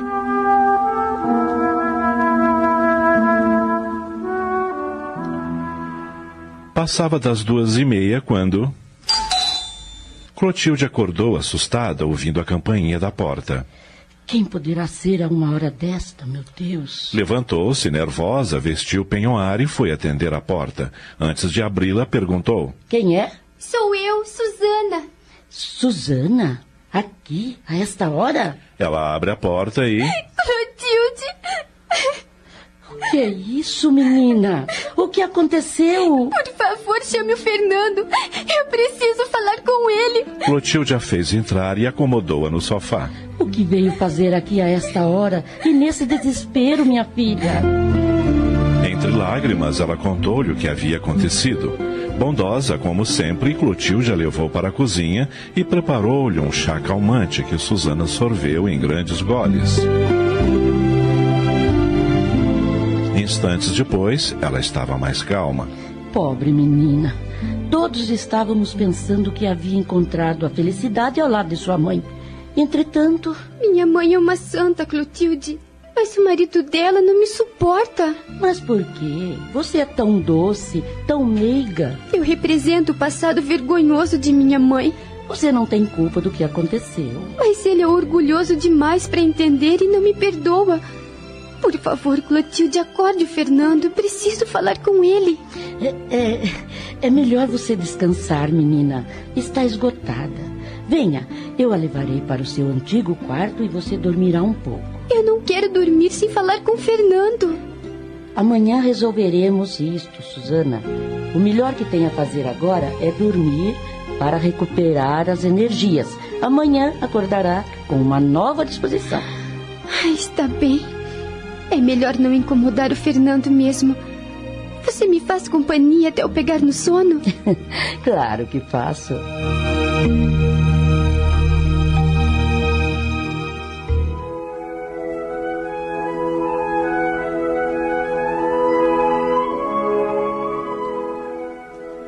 Mal o dia clareou e Clotilde já estava de pé, lidando na cozinha, como de costume, enquanto esperava a água ferver para preparar o café.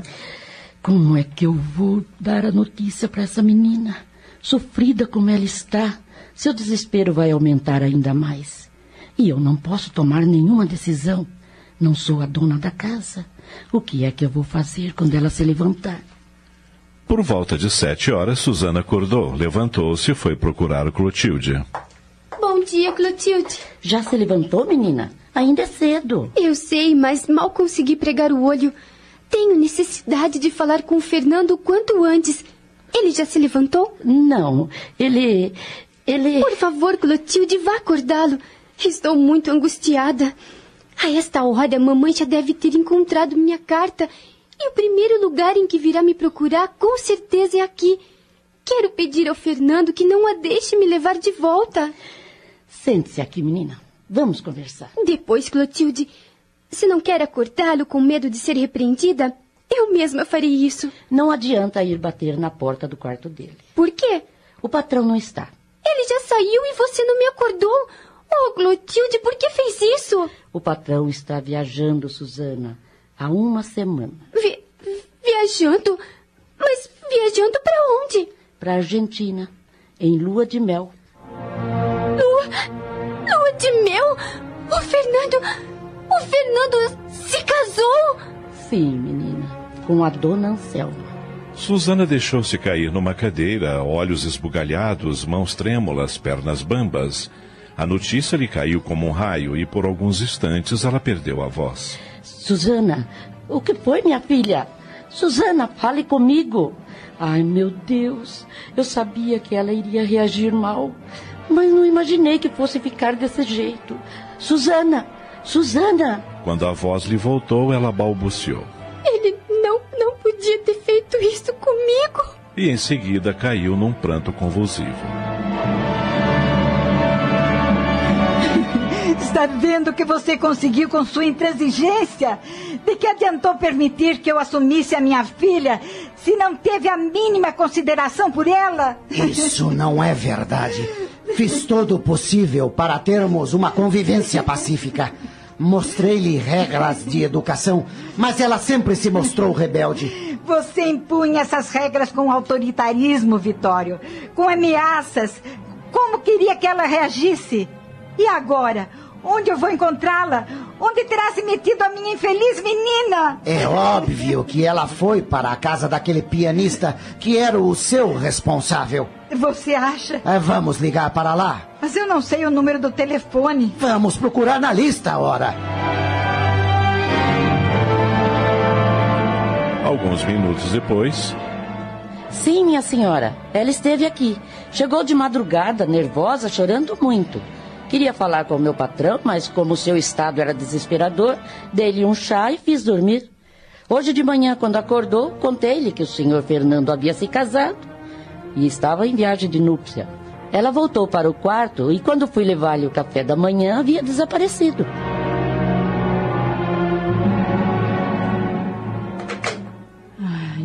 Nossa Senhora! Ela está na casa do pianista? Esteve, mas desapareceu. Como assim? A criada me disse que ela chegou de madrugada, muito aflita. Dormiu lá, mas hoje de manhã desapareceu. Não é possível. E agora, Vitório? O que vamos fazer? Onde vamos procurá-la? Só tem uma coisa a fazer: procurar a polícia.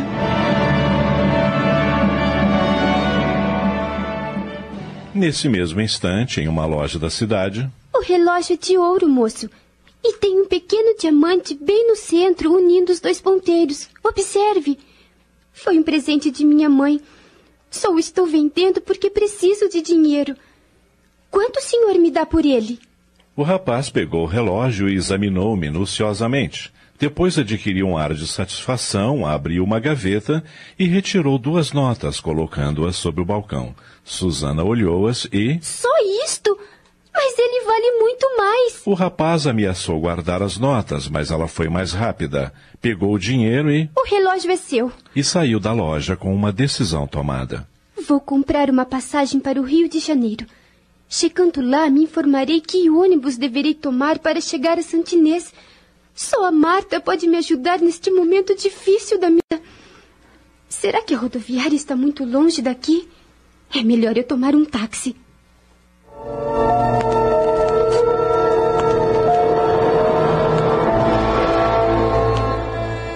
Por favor, dona Rafaela, é, tome o chá. Vai lhe fazer bem. Não quero, Marli. Tem um nó atravessado na garganta, não consigo ingerir nada. É porque a senhora está muito nervosa. O chá vai acalmá-la. Só vou me acalmar quando tiver a minha filha de volta. E se ela não voltar? Não sei o que será da minha vida. Ela vai voltar sim. Tenha fé em Deus. Rafaela! Ah, ainda bem que você chegou. E então, falou com o delegado? A polícia já está atrás de Suzana? Infelizmente não. Como assim? Retire-se, Marli. É, Com licença. Conversei com o delegado e ele me informou que a polícia não pode fazer nada antes de completar 24 horas do desaparecimento. Mas isso é um absurdo. Também acho. Mas só depois desse prazo fica caracterizado o desaparecimento de uma pessoa. E só então a polícia pode agir. Não, não, Vitório. Não podemos esperar esse prazo. Temos que fazer alguma coisa. Eu já fiz. Botei meus dois seguranças particulares para trabalhar. Eles vão vasculhar esta cidade de ponta a ponta até encontrarem a sua filha. Esta cidade é enorme, Vitório, cheia de perigos, armadilhas, e sabe-se lá onde a Suzana se meteu? Eu morro só de pensar que ela pode estar correndo perigo. É, vamos confiar na sorte. Amanhã a polícia também entrará em ação. Suzana será encontrada. Não se desespere. Não peça isso para uma mãe nas minhas condições. Deus está me castigando por tê-la abandonado. Nunca me perdoarei se lhe acontecer algum mal, nunca! Não vai acontecer nada. Se já não aconteceu. Não seja pessimista. Se houvesse acontecido, já teríamos sabido. Ah, Vitório, como me arrependo de ter confiado em você. Quando concordou em que eu a procurasse, me fez a mulher mais feliz do mundo. Mas depois estragou tudo. Vitório sente uma ponta de remorso. Talvez tenha razão. Pode ser que eu não tenha compreendido a Susana, mas não foi por mal. Você é bom. Seu defeito é ser correto demais e exigir tudo ao pé da letra. Os jovens de hoje querem ser livres, não são como no nosso tempo.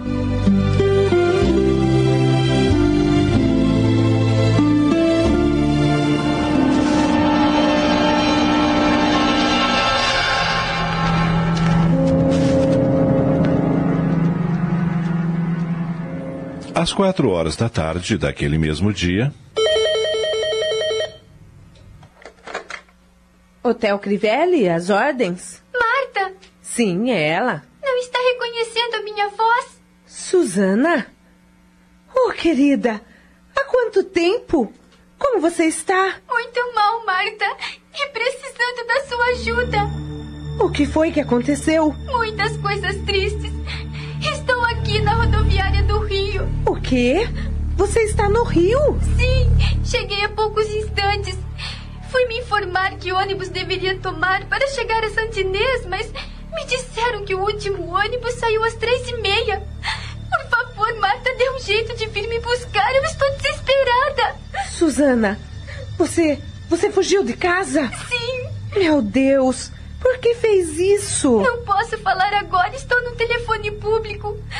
Me ajude, Marta, não quero passar a noite aqui sozinha. Claro, minha menina, claro.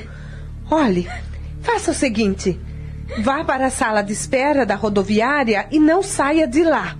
Vou pegar a perua do hotel e em uma hora estarei aí, entendeu? Entendi. Não fale com ninguém e tente se acalmar, está bem? Sim, mas não demore, por favor. Eu já estou saindo. Um beijo. Que loucura, meu Deus. Marcos, por favor, tire a perua da garagem. Eu preciso ir ao rio.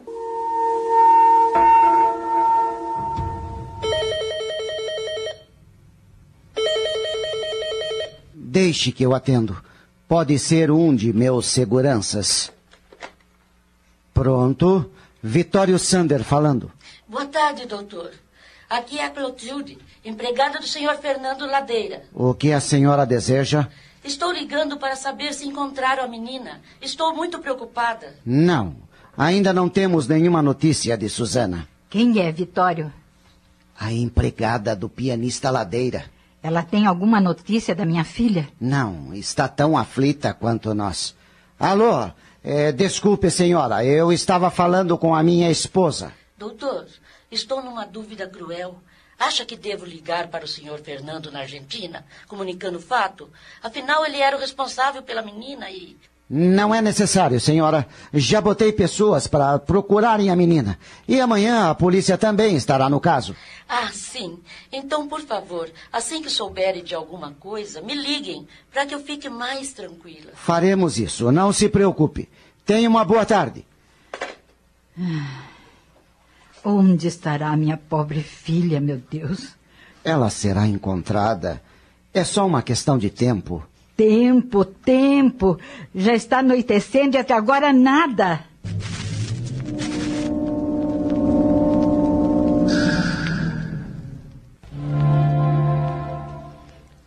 E eu me senti abandonada por todos. Até pelo Fernando, que se casou com a senhorita Anselma. Não tinha mais a quem recorrer, a não ser você que sempre esteve ao meu lado. Por favor, Marta, me deixe ficar aqui. Não quero voltar para aquela casa. Não suporto meu padrasto. Marta a aconchega junto ao peito, acaricia seus cabelos e fala-lhe com a voz do coração.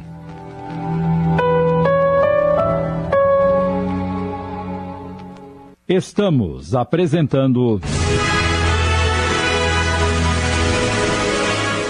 O Legado. Voltamos a apresentar.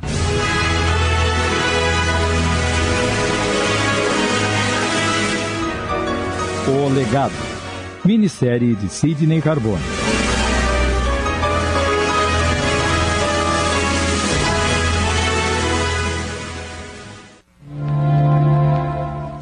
Querida, entendo que esteja sofrendo e posso avaliar sua indignação em ter que obedecer às ordens do seu padrasto. Mas você também precisa entender que, além de marido de sua mãe, ele é o dono da casa. E, como tal, tem o direito de exigir que seus moradores sigam determinadas regras de comportamento, embora às vezes, exageradamente, isso possa soar como uma intransigência. Mas cada um tem sua maneira de ser e pensar. Erramos e acertamos, pois ninguém é perfeito. Se ele permitiu que sua mãe a procurasse e aceitou-a sob o seu teto, é porque é uma pessoa generosa. Não é qualquer homem que perdoa uma mulher que teve um filho sem ser casada. Isso já lhe conta pontos. Mas o senhor Vitória é dominador. Nem minha mãe tem o direito de falar naquela casa. E ela se queixa dessa atitude? Para mim, não. E acha que ela o ama? Não tenho dúvidas. E ele também a ama. Já os presenciei trocando carícias, se abraçando, se beijando. Então, minha querida, sua mãe é uma mulher feliz. Que felicidade é essa, meu Deus? Cada um é feliz à sua maneira, Susana. Você não sabe o que o nosso coração é capaz de suportar pela pessoa amada. Oh, minha querida, você foi muito precipitada em fugir só porque seu padrasto exige obediência. Mas ele disse que ia me botar num colégio interno. E quem te garante que era verdade? Ele pode ter dito no momento de nervosismo por você tê-lo enfrentado. Você pintou toda essa situação com cores muito fortes, Susana. Não se age dessa forma apenas porque não concordamos com esta ou aquela atitude. Já pensou que caos seria o mundo se todos os jovens fugissem de casa só porque o pai os repreendeu por chegarem tarde ou se atrasarem para o jantar? Mas e o fato dele querer que as pessoas pensem que sou sobrinha e não filha? Pela posição que ele ocupa, é natural que se sinta constrangido que as pessoas saibam que se casou com uma mãe solteira. Mas é uma mentira que não dura muito tempo. Os próprios criados se encarregarão de espalhar a verdade. Não deve se preocupar com isso. Ai, Marta, eu estou me sentindo mal. Agora bateu uma saudade da minha mãe, uma vontade de estar com ela. Acho um pouco difícil por causa da distância, mas você pode ouvir a sua voz. Marta retirou o fone do gancho e passou a ela. Ligue. Você não imagina a alegria que vai causar a ela depois de tantas horas de angústia. Acha mesmo? Tenho certeza. E não me admirarei se o seu padrasto também quiser te dar uma palavrinha. Obrigada, Marta. Eu tinha certeza que você me ajudaria. Me dá um abraço. Oh, minha menina.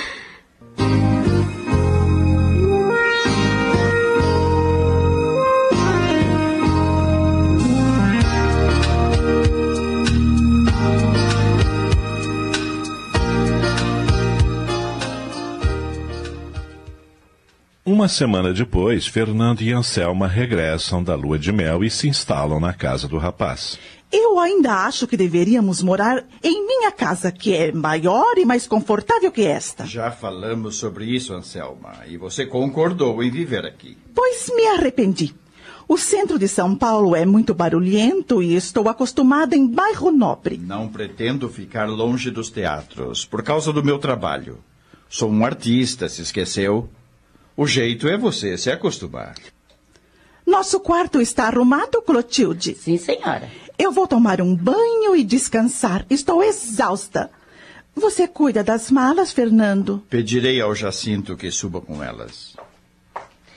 E então, patrão? Correu tudo bem na viagem? Como tinha que ser, Clotilde. O senhor não me parece feliz. Bobagem. Estou só cansado. E por aqui, alguma novidade? Ah, tem uma sim. O senhor não imagina o que a menina Susana andou aprontando. A Susana? O que ela fez?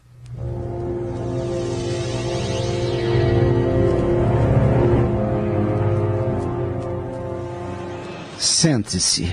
A conversa não será longa, mas é necessária. Estou ouvindo, senhor. Susana, o ato que você cometeu me fez refletir muito sobre minha maneira de ser. Sei que saiu de casa por causa de minha intransigência. Reconheço que às vezes me torno insuportável. Ajo sem pensar se vou magoar alguém, mas não faço por mal. Tive uma educação muito rígida e aprendi com meus pais a cronometrar cada instante da vida. Por isso sou tão rígido e exijo obediência, principalmente no tocante aos horários. Eu compreendo, senhor. Não se preocupe com isso. Ele só está se justificando, minha filha. Eu sei, mamãe. Eu é que fui uma tola e imaginei que se tratava de perseguição contra minha pessoa. Não pense que não gosto de você. Quando permiti que sua mãe a procurasse, não a deixei que o fizesse sozinha. Estive ao lado dela o tempo todo. É verdade, querida. Pode estar certo que não vou me comportar mais como uma pessoa ingrata. O senhor tem todo o direito de impor regras. É o chefe da família. Só queria lhe pedir um favor. Do que se trata? Não me coloque num colégio interno. Demorou tanto para eu encontrar minha mãe. Não me separe dela. Eu só disse isso num momento de raiva. Claro que não vou separá-las. Rafaela a ama muito. Sou testemunha do quanto ela sofreu com a sua ausência. Obrigada, senhor. Quanto àquela idiotice de nos tratar de tios, esqueça. Eu vou me esforçar para me tornar uma pessoa melhor, pode ter certeza. Era o que eu tinha para te dizer. Agora preciso sair. Tenho uma reunião no comitê e já estou atrasado. Com licença. Vitório. Sim. Obrigada, querido. Você não faz ideia de como estou feliz. Ora, ora. Nossa, parece mesmo que ele está mudando. E vai mudar mais. Esse é só o começo. Vitória é um homem bom, filha. Ah, querida, parece mentira que estamos juntas novamente. Senti tanto a sua falta. Você quase me enlouqueceu. Perdoe-me, mamãe. Eu estava muito magoada. Precisava me aconselhar com Fernando, mas quando soube que ele havia se casado, me senti completamente abandonada. Você gosta muito desse pianista, não é? Muito. Muito mais do que a senhora imagina. Eu o amo. Você o ama? Com todo o meu coração. Mas, filha, é um amor sem futuro. Eu sei, e é por isso que estou sofrendo. E ele? Também a ama? Se me amasse, teria se casado com outra? Ainda bem. Tenho-o como um homem bom e íntegro, mas mudaria de opinião se soubesse que ele corresponde a esse sentimento absurdo. O senhor Ladeira é um homem maduro e você pouco mais que uma criança. Ele está em meus pensamentos dia e noite. Não consigo esquecê-lo. Mas precisa, filha. Tem que arrancar esse homem do coração e acabar com esse sofrimento. Então me ensine como fazer, porque eu não sei. Eu vou te ajudar, querida. Vou fazer tudo o que estiver ao meu alcance para você deixar de pensar nesse homem. E como, mamãe? O que acha de fazermos uma viagem? Para onde? Nova York. Nova York? Sim. Vitório tem um apartamento no centro de Nova York, grande e confortável. Todos os anos passamos uma temporada lá e nos divertimos muito. Uma temporada em Nova York? Claro, querida. Respirar novos ares, passear por lugares maravilhosos, conhecer pessoas diferentes e interessantes, vão botar essa cabecinha no lugar, tenho certeza. Mas e o colégio? Esperamos encerrar o ano letivo, falta pouco mais de um mês. Então? A ideia me fascina, mas acha que o seu marido vai concordar em que viajemos sozinhas? Hoje mesmo, durante o jantar, falarei com o Vitório. Não acredito que ele porá obstáculos. Mas, por favor, não me conte sobre o verdadeiro motivo da viagem. Eu me sentiria envergonhada. Não se preocupe, ele não saberá de nada. Obrigada, mamãe. A senhora está sendo maravilhosa comigo. Eu te amo, meu amor, e só quero que você seja feliz.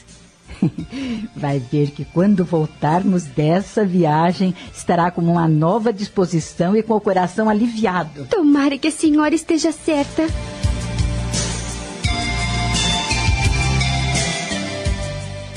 E foi tudo o que aconteceu, patrão. Pobre da Susana. Precisou tanto de mim e eu não estava aqui para ajudá-la. Ainda bem que ela teve o bom senso de ir para a casa da senhorita Crivelli, que sempre foi um anjo em sua vida. Mas correu riscos, Clotilde. Imagine viajar sozinha para o Rio de Janeiro, uma cidade tão perigosa. Susana é uma menina e alguém poderia ter se aproveitado dela. É, isso é verdade. Mas Deus olhou por ela. A senhorita Crivelli a fez ligar para a família e no dia seguinte a mãe foi buscá-la em companhia do marido. Dona Rafaela foi muito simpática em me manter informada de tudo. Bem, com licença, vou cuidar da obrigação. Ah, Susana querida, que saudade. Casei-me com a Selma na esperança de esquecê-la, mas fiz a maior loucura da minha vida. Você não me sai do pensamento e do coração. Você é o meu amor, a mulher com quem gostaria de passar o resto dos meus dias.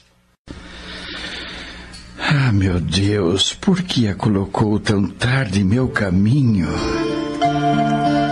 Fernando, meu amor, estará você neste momento? Será que é feliz ao lado da mulher que escolheu para esposa? Ai, claro que sim, que idiota eu sou. Casou-se porque a amava. Não devo mais pensar nele. Tenho que viver a minha vida e esquecer esse homem que, de certo, nunca mais cruzará o meu caminho.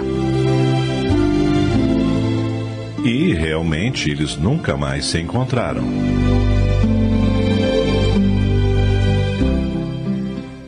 Cinco anos se passaram.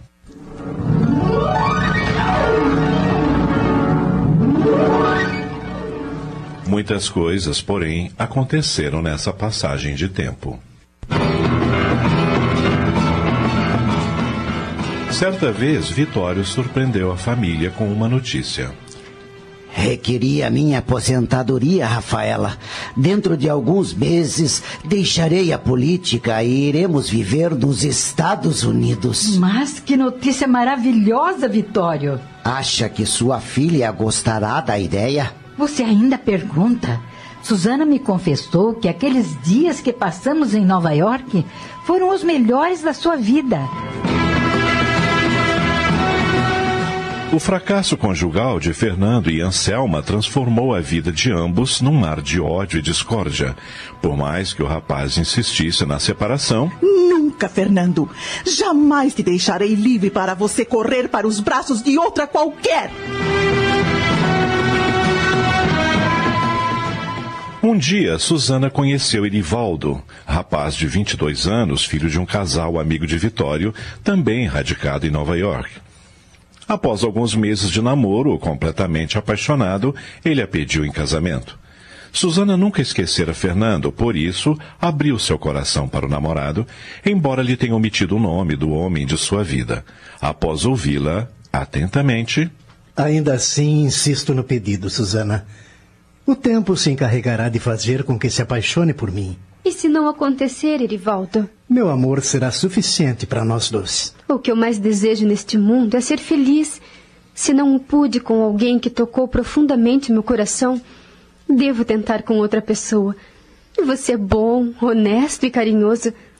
Está bem, Erivaldo. Eu me caso com você. E, sem se dar conta, ela agiu da mesma forma que Fernando. Ficaram noivos em algumas semanas e o casamento foi marcado. Em suas horas de solidão, a jovem questionava sua atitude. Será justo permanecer ao lado de um homem que tenho certeza nunca substituirá o grande amor de minha vida? Não seria melhor ter recusado o pedido para que Rivaldo um dia encontrasse uma mulher que realmente o amasse? Faltando um mês para o casamento, Querida? Erivaldo, o que está fazendo aqui? Não havíamos combinado nada para esta noite? É verdade, meu amor. Mas eu comprei um presentinho para você e não resisti à vontade de entregá-lo. Um presente? É. Do que se trata? Antes, me dá um beijinho. Eu te amo. E você é sempre tão carinhoso. Tome. O que é isso? Abra o estojo. Erivaldo! Uma gargantilha de rubi? É linda! Nem tanto quanto você, minha querida. Ah, Deixe-me colocá-la em seu pescoço para ver como fica. Não raro, Erivaldo a surpreendia com gestos como esse. Muitas vezes, Susana sentia remorsos por não corresponder ao amor do rapaz, e nessas horas, a imagem de Fernando lhe vinha à mente. Fernando, meu querido, como eu seria feliz se fosse você quem estivesse ao meu lado neste momento. Certa tarde. Comprei dois convites para o teatro. Hoje iremos assistir a um concerto. Ai, que bom! Eu adoro concertos.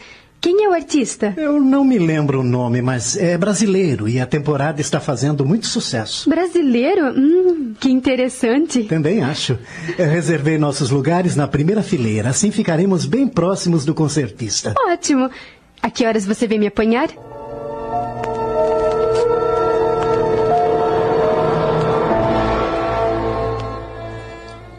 Assim que as cortinas subiram e o concertista entrou no palco, Susana levou um susto. Meu Deus! É Fernando! Como as luzes da plateia estavam apagadas, Fernando não pôde vê-la. Sentou-se ao piano e.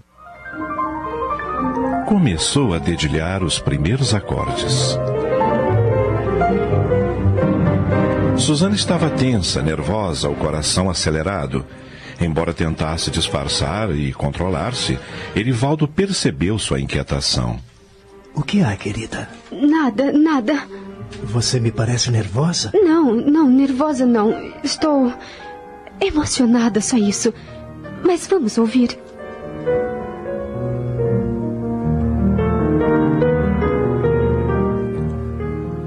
Quando os últimos acordes encerraram a peça, plateia entrou em delírio. Excelente! Maravilhoso! Bravo! Bravíssimo! Susana tinha os olhos marejados de lágrimas. O que foi, meu amor? Emoção. Muita emoção. Eu compreendo. Também estou emocionado. Vamos cumprimentar o artista? O quê? Eu tenho certeza que Fernando Ladeira se sentirá feliz em ser cumprimentado por dois brasileiros como ele. Vamos, meu amor. Estamos apresentando. O Legado. Voltamos a apresentar.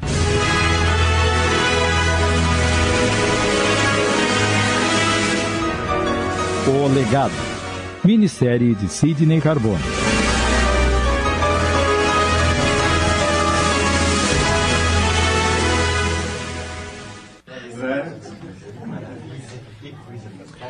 A coxia do teatro estava repleta de pessoas entusiasmadas que queriam cumprimentar o concertista. Erivaldo, puxando Susana pela mão, abriu passagem e conseguiu chegar próximo de Fernando. Ao vê-lo, assim tão perto, Susana sentiu as pernas bambearem. Fernando, pasmo, reconheceu-a. Apesar de terem se passado cinco anos e ela ostentar um lindo corpo de mulher, seus traços ainda conservavam a ingenuidade dos 14 anos. Num misto de alegria e emoção, ele balbuciou. Susana. A minha Susana. Erivaldo estendeu a mão a ele e. Prazer, senhor. Também somos brasileiros e ficamos emocionados com sua apresentação. Obrigado. Esta é minha noiva, Susana. Ao ouvir a palavra noiva, Fernando levou um choque. Noiva? Vamos nos casar dentro de algumas semanas. Susana estava pálida. Estendeu a mão trêmula para ele e disse quase num fio de voz: Senhor, foi maravilhoso. Obrigado, senhorita. Depois, querendo fugir dali. Vamos, Erivaldo. Tem mais pessoas querendo cumprimentá-lo. Ah, sim. É, foi um prazer conhecê-lo, senhor. Boa noite. Boa noite. Triste, Fernando ficou olhando o casal se afastar. A minha Susana. Está noiva.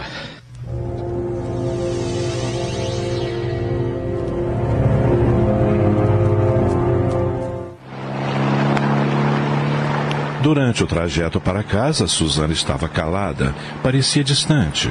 Erivaldo perguntou: Você está bem, querida? Sim, estou. Por quê? Desde que deixamos o teatro, você não disse uma só palavra? Hum, falta de assunto. Ou ainda está emocionada pelo concerto? É isso. Eu sou muito emotiva. Foi uma noite surpreendente, não é mesmo? Com certeza. Apesar do absoluto sucesso que está fazendo, o concertista vai encerrar a temporada no final da próxima semana. É. É mesmo? Sim, ele não aceitou estender a temporada por mais um mês. Por, por quê? Alegou que já assumiu o compromisso em outro país. É, é uma pena. Eu também acho. Amanhã ele vai dar uma coletiva no saguão do Hotel Império, onde está hospedado. Já imaginou como vai ficar aquele espaço de jornalistas? Faço uma ideia. Será às 10 horas da manhã. E como é que você sabe de tudo isso? Ora, eu tenho amigos na imprensa e estamos sempre em contato. Susana estranhou que Erivaldo falasse tanto em Fernando e pensou: Será que ele percebeu meu mal-estar ao me ver frente a frente com um homem que nunca deixei de amar? Quando o carro parou em frente ao prédio onde ela morava. Obrigada pelo programa, Erivaldo. Foi maravilhoso. Boa noite. Espere. O que foi? Não vai me dar nem um beijo de agradecimento? Agradecimento? Pelo programa maravilhoso. claro. Pensei que fosse me beijar nos lábios. Desculpe, mas estou exausta e preciso subir. Boa noite. Susana desceu e ele esperou até que ela entrasse no prédio. Eu a amo. E só quero que ela seja feliz.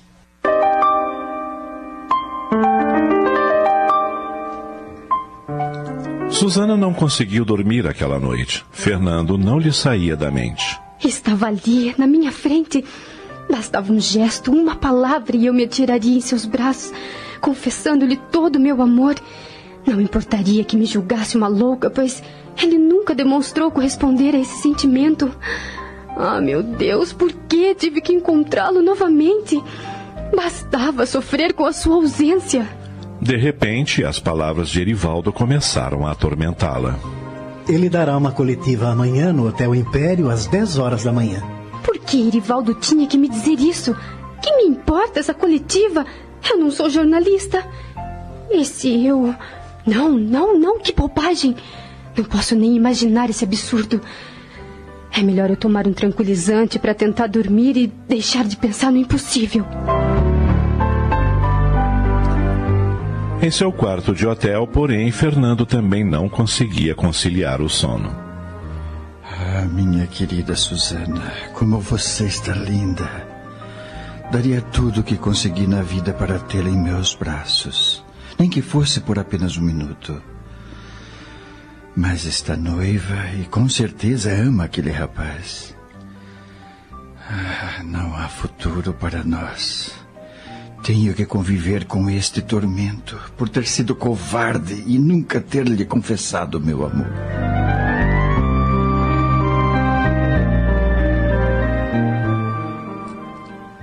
No dia seguinte, Susana levantou-se pouco mais de nove e meia.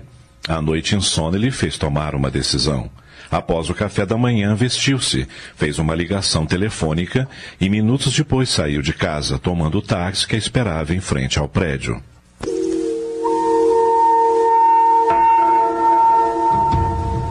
O táxi parou em frente ao Hotel Império. Susana desceu, pagou o motorista e entrou no elegante edifício. Alguém, dentro de um carro do outro lado da rua. Eu tinha certeza que ela viria. Quando a coletiva terminou e os jornalistas se retiraram, deixando o hotel, Susana, que aguardava na sala de espera, foi até o saguão, no momento exato em que Fernando ia tomar o elevador. Fernando!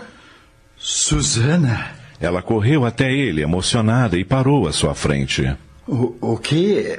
O que está fazendo aqui? Por um instante ela ficou muda, apenas olhando. A emoção também tomou conta de Fernando e ele repetiu a pergunta. O que está fazendo aqui? Desta vez ela respondeu sem nenhuma hesitação. Eu te amo, Fernando. O quê? Pense de mim o que quiser, mas eu te amo. Desde o primeiro dia em que nos encontramos. Você. Você está falando sério? Se não fosse sério, acha que eu estaria aqui agora? Eu te amo, Fernando, eu te amo. Oh, Susana, minha querida. Eu. Eu também te amo. Desde o dia em que te conheci. Já fazia uma hora que estavam nos braços um do outro no quarto de Fernando, rindo e chorando por terem sido tão bobos e nunca terem confessado aquele amor. Eu tinha medo porque era 20 anos mais velho que você. Você sempre será 20 anos mais velho que eu. Sim, mas agora você não é mais uma criança. É uma mulher. A sua mulher. Eu quero ser a sua mulher. Nesse momento, Espere só um momento, por favor. Fernando Ladeira. Ah, do Brasil? Sim, pode completar, por favor. Quem é? Deve ser da minha casa. Alô? Pronto? Ah, é você, Anselma. O que deseja?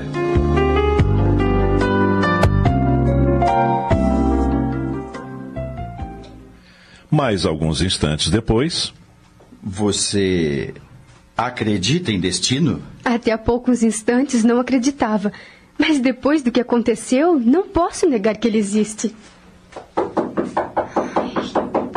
Será agora? Ah, deve ser a camareira que vem trocar as toalhas. Bom dia. O senhor? Erivaldo! E antes que Fernando dissesse mais alguma coisa, Erivaldo entra no quarto. Suzana apavora-se. Erivaldo, precisamos ter uma conversa. Deixe que eu explico tudo a ele, Suzana. Não é necessário explicar o que estou vendo, senhor. O senhor não está vendo nada demais. Apenas duas pessoas que. Se amam. Desde que Suzana tinha 14 anos. Só que não tiveram coragem de se declarar. Eu sei de tudo. Sabe? Eu lhe contei sobre o grande amor em minha vida, mas não lhe disse que se tratava de Fernando.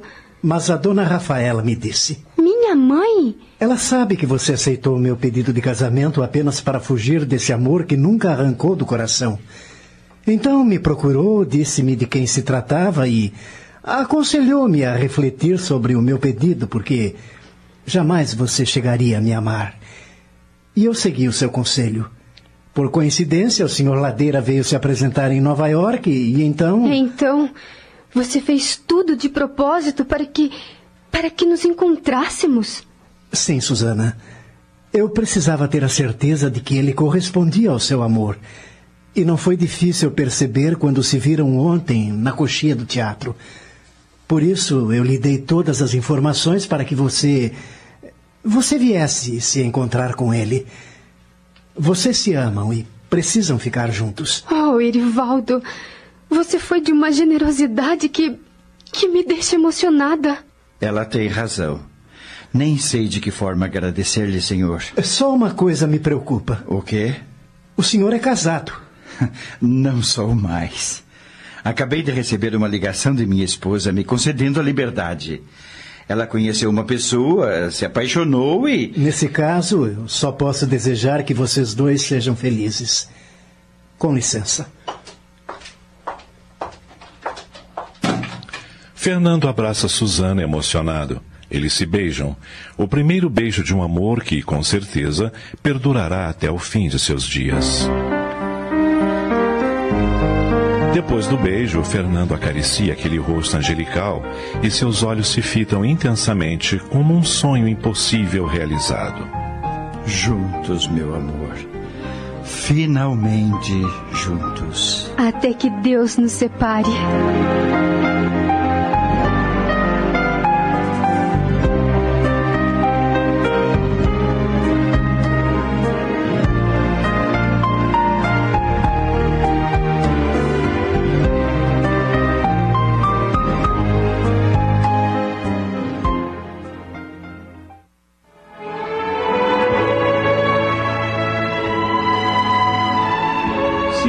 Meditarmos um pouco mais profundamente nas circunstâncias em que os fatos foram se sucedendo, verificaremos que o dedo de Deus está sempre presente em nossas vidas.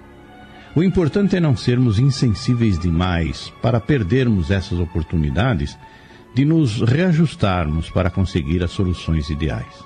Queremos dizer com isso que nesta minissérie percebemos como forças independentes da vontade de cada um entraram em ação e permitiram, ao longo dos anos, a harmonização dos protagonistas nesta história. Os erros que cometemos por ignorância ou desatenção e não por maldade ou egoísmo são reavaliados pela justiça maior que cria condicionamentos que permitam os reajustes sem grandes dores. Rafaela, a mãe de Susana, errou ao deixar a filhinha no orfanato, mas sua atitude foi provocada pelo desespero de não poder viver e educá-la. Muitos outros personagens precisavam participar desse drama não só para serem úteis, como também para ganharem os créditos espirituais por comportamentos fraternos. Até a esposa de Fernando, ao final da experiência, concordou em afastar-se para permitir a felicidade dos que mereciam a convivência querida. Mas houve luta e paciência, compreensão e tolerância, para que o enquadramento de todos pudesse ser pacífico e fraterno. Todas as nossas vidas apresentam características semelhantes, embora sem serem iguais. Todos nós precisamos viver para compreender, saber esperar e poder criar um ambiente para que o amor possa ser usufruído. A Rede Boa Nova de Rádio apresentou O Legado, minissérie de Sidney Carbone inspirada num argumento de autor desconhecido. Em seu desempenho, atuaram os seguintes atores: Susana, Luciana Florencio, Fernando, Tony de França, Anselma, Ivone Martins. Breno, Chico Ribeiro. Clotilde, Ana Sueli Gardiano. Vitório, Osnival Búfalo. Rafaela, Ivone Soares. Marta, Jeane de Paula. Elenco de apoio, Antônio Camargo Leme, Esther de Almeida e Adacel Alberto. Apresentação, Joel Robson. Narração, Ivaldo de Carvalho. Gravações, edição e sonoplastia, Antônio Tadeu Lopes. Análise e comentários, Gastão de Lima Neto. Produção e direção geral, Sidney Carbone. Realização, Núcleo de Dramaturgia da Rádio Boa Nova de Sorocaba.